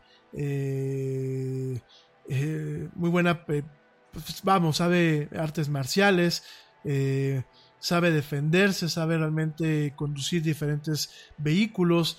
eh, realmente hace un excelente papel en combate armado y desarmado. eh, a lo largo de las tres películas, pues es capaz de, defender, de derrotar a grandes números de enemigos, armados o desarmados. Y es muy, y es muy astuto el personaje de Trinity, ¿no? Y realmente es comparable a el personaje de Molly Millions en lo que es eh, esta novela de eh, Neuromancer de William Gibson, ¿no? Entonces, eh, realmente vemos esta. eh, este desarrollo cyberpunk en esta película, esta complejidad. Eh, también la, la película tiene mucha inspiración de otra serie, o de- bueno, de otra película, en este caso una película animada. Eh, los Wachowski, no solamente en un nivel estilístico, sino en un nivel del manejo de los protagonistas, se inspiraron en Ghost in the Shell, de la cual te estar hablando también el día de mañana, porque no estamos quedando sin tiempo. Y eh, es en esta parte en donde vemos este movimiento cyberpunk, donde vemos este camino del héroe, donde vemos esta mezcla de las nuevas tecnologías, que aparte pues de Matrix, esta alucinación, porque últimamente es una, una alucinación colectiva eh, muy emanada de lo que es el ciberespacio de William Gibson, nos lo encontramos aquí, pero también lo encontramos como una analogía a lo que es el Internet, ¿no? Lo vemos con este doble mundo, ¿no? Que en aquel entonces eh, ya no habían pues algunos esfuerzos en torno a la realidad virtual, habían algunas comunidades que estaban eh, de alguna forma creciendo a partir de esos conceptos, ya existía eh, algunos salones de chat como de Palas, que de, de Palas tenías un avatar en donde lo podías mover en diferentes escenarios, ya teníamos algunos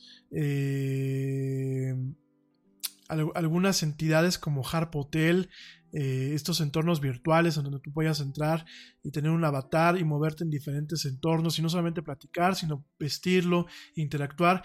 Y tenemos este tipo de llaves y de iconos y de resonancias en donde más allá de ser solamente una pieza de ciencia ficción, también es un tratamiento acerca de la realidad contemporánea, de la cultura popular contemporánea y de su desarrollo permeado por tecnologías que en aquel entonces pues eran todavía un poco desconocidas como el advenimiento del internet, como el advenimiento de la realidad virtual, como los juegos, eh, los juegos de video, los videojuegos eh, inmersivos o los videojuegos multijugador. Entonces nos, nos empezamos a topar con este, este desarrollo en donde si hacemos un análisis nos encontramos con que The Matrix como tal y la primera película sobre todo es una cebolla.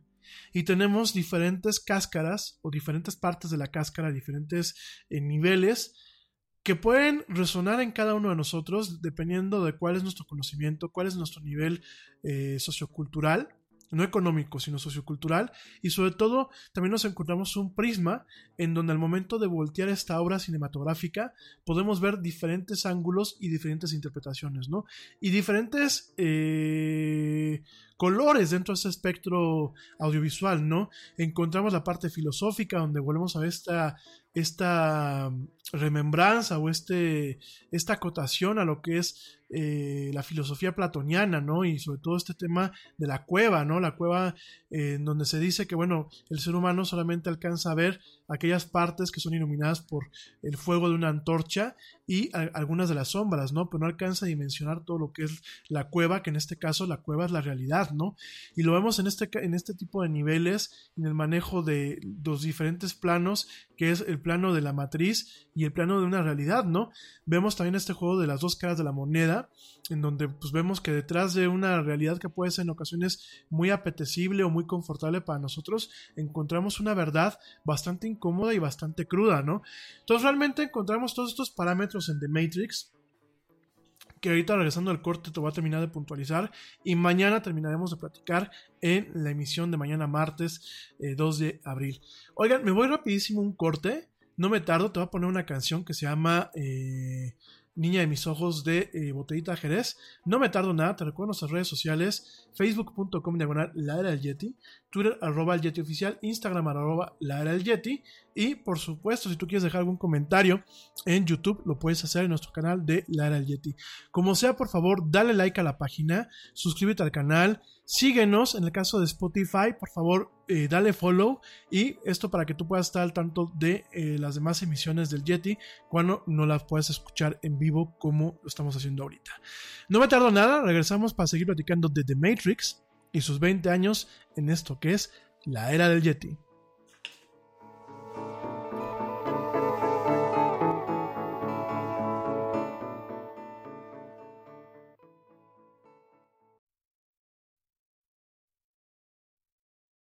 Check this out. Este corte también es moderno. No te vayas.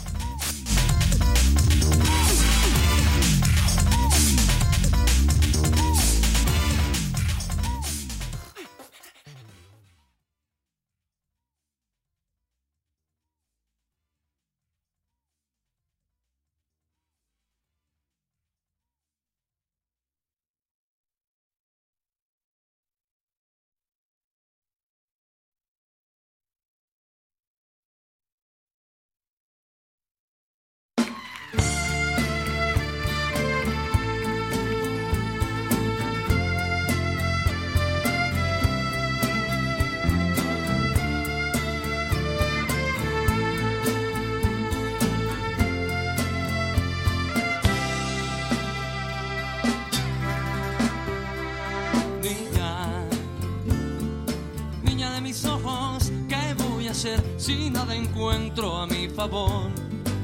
Si nada encuentro a mi favor, niña.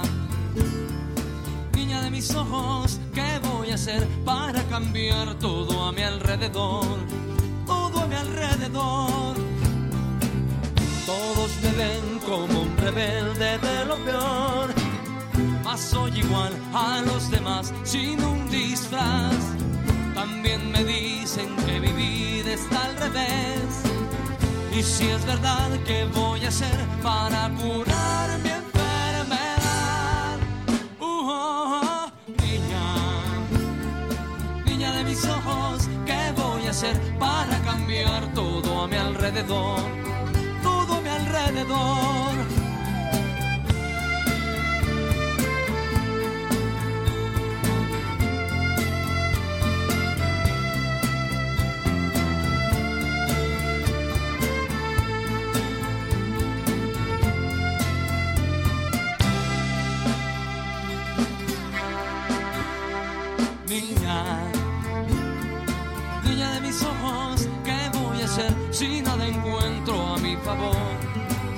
Si nada encuentro a mi favor, niña, niña de mis ojos, ¿qué voy a hacer para cambiar todo mi alrededor?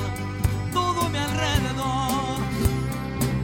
¿Qué puedo hacer para no ser tan anormal? Obedecer sin preguntar ni protestar. De todos modos nunca tengo la razón. Siempre es mejor pedir perdón, pedir permiso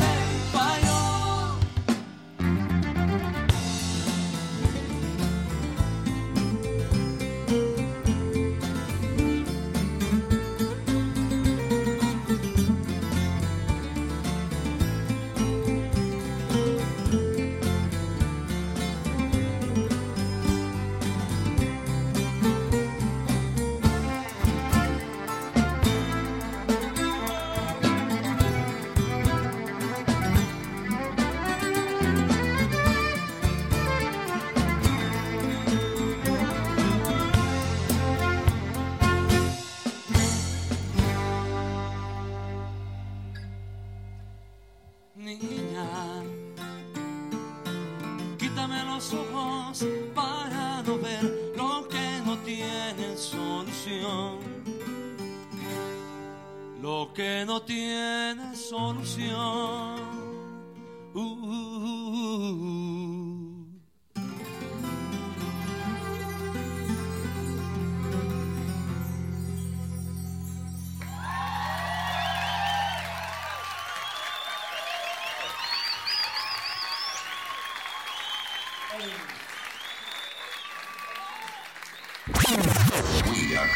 Transmission.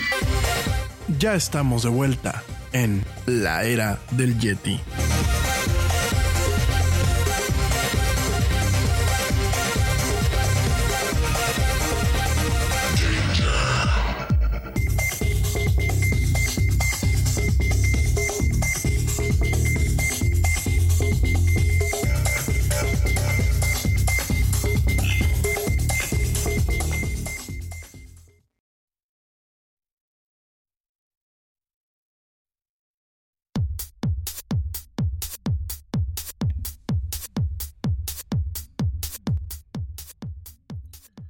Oigan, pues ya estamos de vuelta en esto que es la era del Yeti. Se nos pasó rapidísimo el tiempo.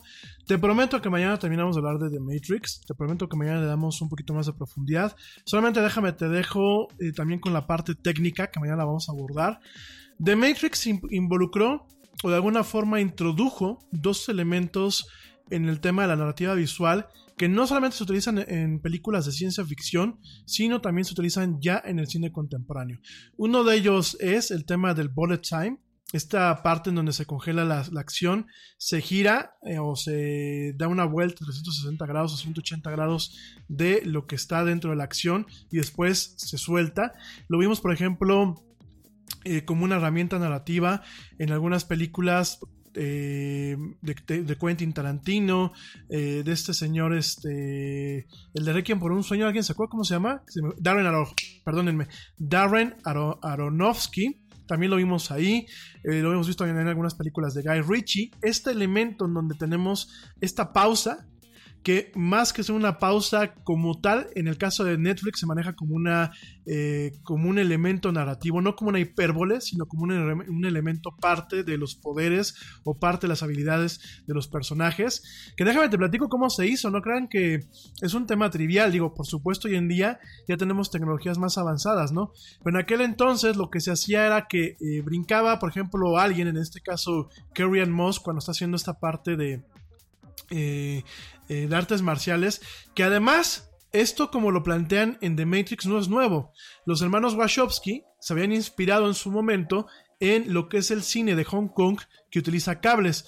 Eh, cualquiera que vea una película de Jackie Chan, no americana, sino de Jackie Chan de las de Hong Kong, o sea, eh, si lo quieren ver así, chinas, o de este cine, busquen ustedes, por ejemplo, Cable Fight, así en inglés, en inglés Cable Fight, Hong Kong Movies, y son eh, películas muy exageradas, en donde se utilizaban cables y donde se utilizaban arneses y ciertos mecanismos para darle un poder superior eh, al tema de las artes marciales en estos contextos. ¿Para qué me dicen que, por ejemplo, en confusión, en eh, conf- confusión, sí, en confusión se maneja mucho este, este tipo de, de herramientas que no son propias de The Matrix y no son nuevas tampoco de Confusion, ¿no? ¿Qué pasa? Lo que eh, vemos aquí con esta influencia, que aparte hay que recordar que The Matrix tiene influencia del anime japonés, no solamente de Ghost in the Shell, sino en la estética, tiene inclusive influencia de Dragon Ball, ya lo platicaremos mañana tiene influencia del cine de cables eh, de Hong Kong, principalmente de, de- de este cine de artes marciales. Y esta toma sí lleva cables, lleva, un arnés que obviamente, eh, eh, por ejemplo, a Carrie Ann Moss, cuando la vemos con esta, este split eh, de, patada doble y casi casi salto mortal, lo que vemos es una parte en donde mucho se hace con la cámara, acelerando la velocidad de los cuadros para poder capturar todo en, en cámara lenta. Pero aquí, tiene, aquí viene lo más interesante, ¿no? En parte es el manejo del arnés, el manejo de la pantalla verde detrás. Y para hacer la vuelta en 360 grados, bueno, en 180 grados, perdónenme, se utilizaron un arco de cámaras o una, cadena de cámaras vinculadas cámaras de, eh, de cinematografía. Eran creo que en una de las tomas creo que eran eh, 24 o 36 cámaras las que estaban así en un arco.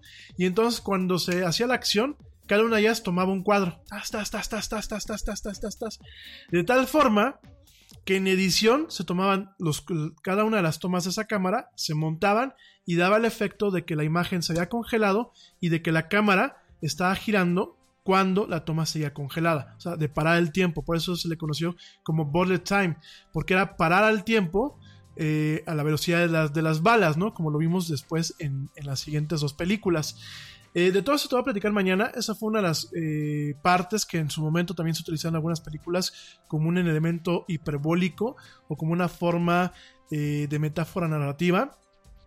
En este caso, bueno, pues era una forma de llevar a la audiencia a entender que estos personajes tenían superpoderes y los superpoderes no emanados de, eh, de un superhéroe como a lo mejor puede ser Superman o como puede ser el Hombre Araña, de factores sobrenaturales. En este caso eran superpoderes que estaban basados principalmente en la, en la mente y eh, de la percepción de una realidad que no existe, que en este caso, bueno, pues es la realidad virtual de The Matrix, ¿no?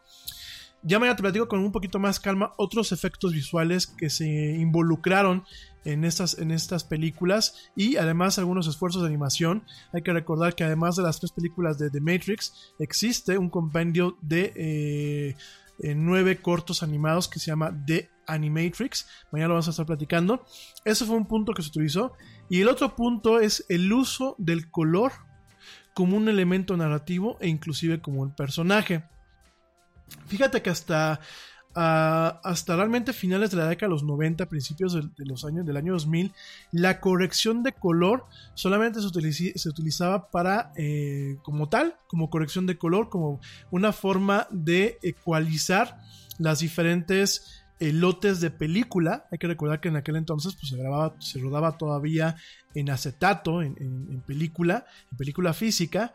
Eh, muchas veces cada lote de película pues tenía su propia latitud, su propia latitud de color o eh, cada eh, cada segmento, porque te recuerdo que cuando tú ruedas una película no crees que todo lo ruedas en un rollo. Utilizas varios rollos, inclusive hasta por toma, porque se ha pasado. Entonces era una forma de ecualizar tanto temas de iluminación como temas de latitud de la película e inclusive diferentes tipos de película, porque no utilizas la misma película para todo tipo de, de, escenas, ¿no? Cuando tú utilizas un, una, por ejemplo, eh, una locación de noche, pues utilizas una película más sensible a la oscuridad, más rápida. Cuando utilizas una, una, una, una toma en interiores, pues utilizas una película eh, eh, apta para interiores, que inclusive tenga cierta eh, sensibilidad a, eh, a ciertos colores y a otros no. Entonces, eh, obviamente parte de la corrección que aparte en aquel entonces era, estaba viendo un advenimiento con estas estaciones Da Vinci, Pablo, estaciones que costaban miles de millones de dólares inclusive. Había unas estaciones de Pablo, que yo me acuerdo, este, o Henry, que costaban casi 500 mil dólares. Por ahí me tocó ver una, una, estación que vendía Technicolor para la edición en digital. Ojo, porque era el advenimiento en aquella época de lo digital, para la edición en digital de la corrección de color, ¿no? Entonces, no es como ahora que tú agarras Premiere y tienes eh, Lumetri y tienes una serie de, de, herramientas que te permiten hacer corrección de color y edición de color en tiempo real en tu computadora, ya sea en tu notebook o en una computadora de escritorio, ¿no? En aquel entonces requerías mucha máquina y eh, usualmente solamente se corregía para tener una, una homogeneidad eh, cromática en la película. Realmente fue hasta Under... No, fue realmente hasta Vanilla Sky, eh, con este señor este, Tom Cruise y Cameron Díaz, y fue hasta The Matrix, en donde realmente la corrección de color y el manejo del color eh, dentro del lenguaje cinematográfico se consagró, porque ya lo había antes, ¿no? Pero realmente fue cuando se consagró y se le dotó de eh, incluso una personalidad. En el caso del color verde, en The Matrix, es la personalidad de la matriz. Es, es la diferenciación con esas tonalidades verdes, por favor vean The Matrix, porque por aquí me están diciendo que eh, a poco se ve verde. No, no se ve verde, tiene una tonalidad verde, tiene una tonalidad como de, eh, de computadora vieja, de esas computadoras de, de monitor este, monocromático, pero también tiene una tonalidad como de verde oficina vieja con estos, eh, lámparas fluorescentes que cuando tú utilizas una cámara eh, de video o inclusive ciertas cámaras de fotografía analógica, te da un tono verde por el tipo de luz que irradian ese tipo de lámparas y por el, y por el flicker que tiene, que es este parpadeo. Entonces, en The Matrix, estas tonalidades verde eran, eran una forma de decir, esta, esta acción pasa directamente dentro de la matriz, dentro del entorno virtual. Y lo vemos cuando ya eh, Neo sale de la matriz y lo vemos en la nave Nakubodonsor, donde ya tenemos unos colores un, tanto más reales, ¿no? Entonces, eh, fue una de las primeras películas que fue incluso innovadora y pionera en el uso de, del color como una, como una herramienta narrativa, pero también como un personaje, o para dotar de personalidad a un contexto que es intangible, como en este caso, pues la matriz como tal, ¿no? Entonces, de todo esto y más te voy a platicar mañana. Eh, ya llegamos al fin de este programa, pero entiende que no solamente es un tema de nerds, porque mucha gente cuando les dije voy a hablar de The Matrix dijo, ay, vas a hablar de un tema nerd, no te sintonizo. No, es un tema que avanzó muchos campos, eh, no solamente en, el tema de los efectos visuales, sino en la forma de la narrativa audiovisual, utilizando, pues, por ejemplo, los componentes del color, pero también en ciertos recursos como son estas cáscaras o esta doble realidad. Esto lo vimos más adelante en esta eh, gran obra que a mí me gusta mucho de este señor Christopher Nolan, eh, lo que es Inception, o lo que aquí en español le pusimos El Origen, en donde tenemos este desglosado de, eh, de realidades que ocurren al mismo tiempo dentro de un contexto cinematográfico, ¿no? De, o de una obra cinematográfica. Además de esto, pues fue una de las primeras películas que incentivó a una generación o a un fragmento de la generación a estudiar filosofía o por lo menos a empaparse de filosofía para poder intentar desmenuzar y platicar en foros en línea o platicar con algunas personas sobre lo que era la película, porque un correcto desmenuzamiento de la película requiere eh, conocer de teorías, eh, como te acabo de decir, la de Platón, eh, teorías del pensamiento o de la existencia del ser, como la de, de Ren- René Descartes o Descartes, como lo quieran ustedes decir, teorías eh, del inconsciente colectivo como las que pertenecen a Jung, eh, algunos, algunos teoremas eh, de Kierkegaard. O sea, realmente tienes varios elementos en donde puedes tú desmenuzar de Matrix, no solamente como una obra audiovisual o como una película taquillera, sino también como una propuesta o un ensayo sobre la noción de la percepción de la realidad por parte del ser humano, ¿no? E inclusive no hay que dejar a un lado que ya hay algunos científicos, principalmente as- astrofísicos y físicos, que se plantean que el universo en el que vivimos es un holograma o es una representación de diferentes universos o de un, o de un universo eh, al cual eh, es un universo maestro y del cual nosotros estamos viviendo pues una representación, ¿no? Entonces realmente provoca muchos aspectos del pensamiento, inclusive tenemos también eh, algunos teoremas físicos, por supuesto el tema de la tecnología y de cómo los medios nos pueden esclavizar, cómo nuestras, pro- nuestras propias máquinas pueden esclavizarnos. En este caso, bueno, pues hay que recordar que para el mundo de The Matrix, el ser humano no es más que una batería, algo que, que que permite junto con un tipo de fusión mantener sus máquinas funcionando. Eh, esto obviamente tiene una razón, por favor, si no has visto Animatrix, vela, porque te esclarece mucho de cómo se llegó al tema de la matriz. Y sobre todo, eh, también nos plantea temas de libre albedrío, temas eh, mesiánicos como el tema de Neo, temas de falsos oráculos, eh, muchísimas cosas que realmente no solamente permean lo que es la cultura popular, sino también hacen un análisis sobre la, la- la- la historia, la cultura y la trompología de la raza humana. Pero de todo eso te voy a platicar mañana. Mañana vamos a platicar de The Matrix, de algunas, de algunas obras derivadas y también algunas recomendaciones que podemos hacer acerca de la película. ¿Qué pasó con los actores? ¿Qué pasó con eh, Lawrence eh, Fishburne? ¿Qué pasó con Carrie Ann Moss? ¿Qué pasó con eh, Keanu Reeves? También vamos a platicar. Y bueno, vamos a, a platicar de también cómo motivó a una generación de escritores, de teóricos y de filósofos para seguir eh, inspirándose a partir de esta serie de películas. En fin, pues ya llegamos al fin de este programa. Yo me despido, te agradezco muchísimo a ti que llegaste, me acompañaste a lo largo de estas dos horas platicando estos temas. Te lo agradezco de corazón. Te sigo mandando saludos a donde me quiera que me estés escuchando. Mañana eh, termino de mandar saludos y de contestar algunas preguntas a las personas que me estuvieron contactando a través de Messenger y a través de, también de Instagram. Gracias a la gente que me contactó a través de Instagram. Saludos a Ale Gaitán, que fue profesor mío en la carrera. La verdad es que mucho de lo que soy, pues también se lo agradezco a él. Saludos también a mi amiga Lagansi, que por ahí también me está escuchando, a Gina Pantoja, en fin, a toda la gente que me escucha. Saludos a Dani Arias. Gracias Dani por tus palabras, por ahí nos estamos viendo, espero que prontito nos podamos ver tú y yo. Y bueno, gracias a toda la gente que como siempre me acompaña, me eh, enseña cosas y interactúa conmigo en esto que es la, era del Yeti. Nos escuchamos el día de mañana en punto a las 7 pm, hora central de la, de la Ciudad de México, con una emisión más de esto que es la era del Yeti. Yo soy Rami Loaiza. Ten una excelente noche si me estás escuchando en vivo. Ten un excelente arranque de semana, un excelente lunes. Si me estás escuchando en diferido, espero que tengas un día maravilloso, lleno de éxitos, dicha y bendiciones. Gracias, nos escuchamos el día de mañana. Pórtense mal, cuídense bien, si se portan muy mal invítenme. Peques que me escuchan, pórtense bien, no den lata a sus mamás. Y pues como dice el tío Yeti, vámonos, que ya nos vieron, nos escuchamos el día de mañana y ten excelente noche.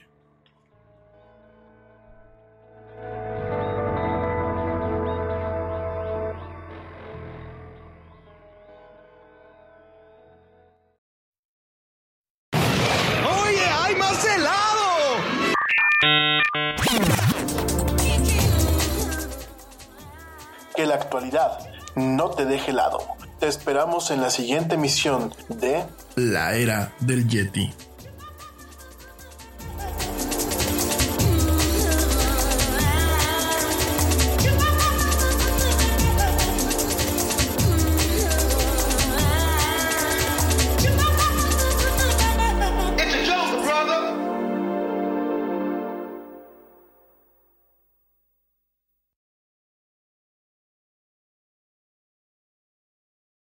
Nada es más importante que la salud de tu familia, y hoy todos buscamos un sistema inmunológico fuerte y una mejor nutrición. Es por eso que los huevos Egglands Best te brindan más a ti y a tu familia. En comparación con los huevos ordinarios, Egglands Best te ofrece 6 veces más vitamina D y 10 veces más vitamina E, además de muchos otros nutrientes importantes, junto con ese sabor delicioso y fresco de la granja que a ti y a tu familia les encanta. Todos queremos lo mejor para nuestras familias. Entonces, ¿por qué no los mejores huevos? Solo Egglands Best. Mejor sabor, mejor nutrición, mejores huevos.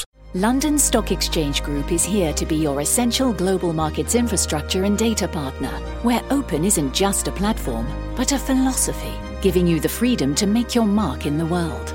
LSEG, open makes more possible.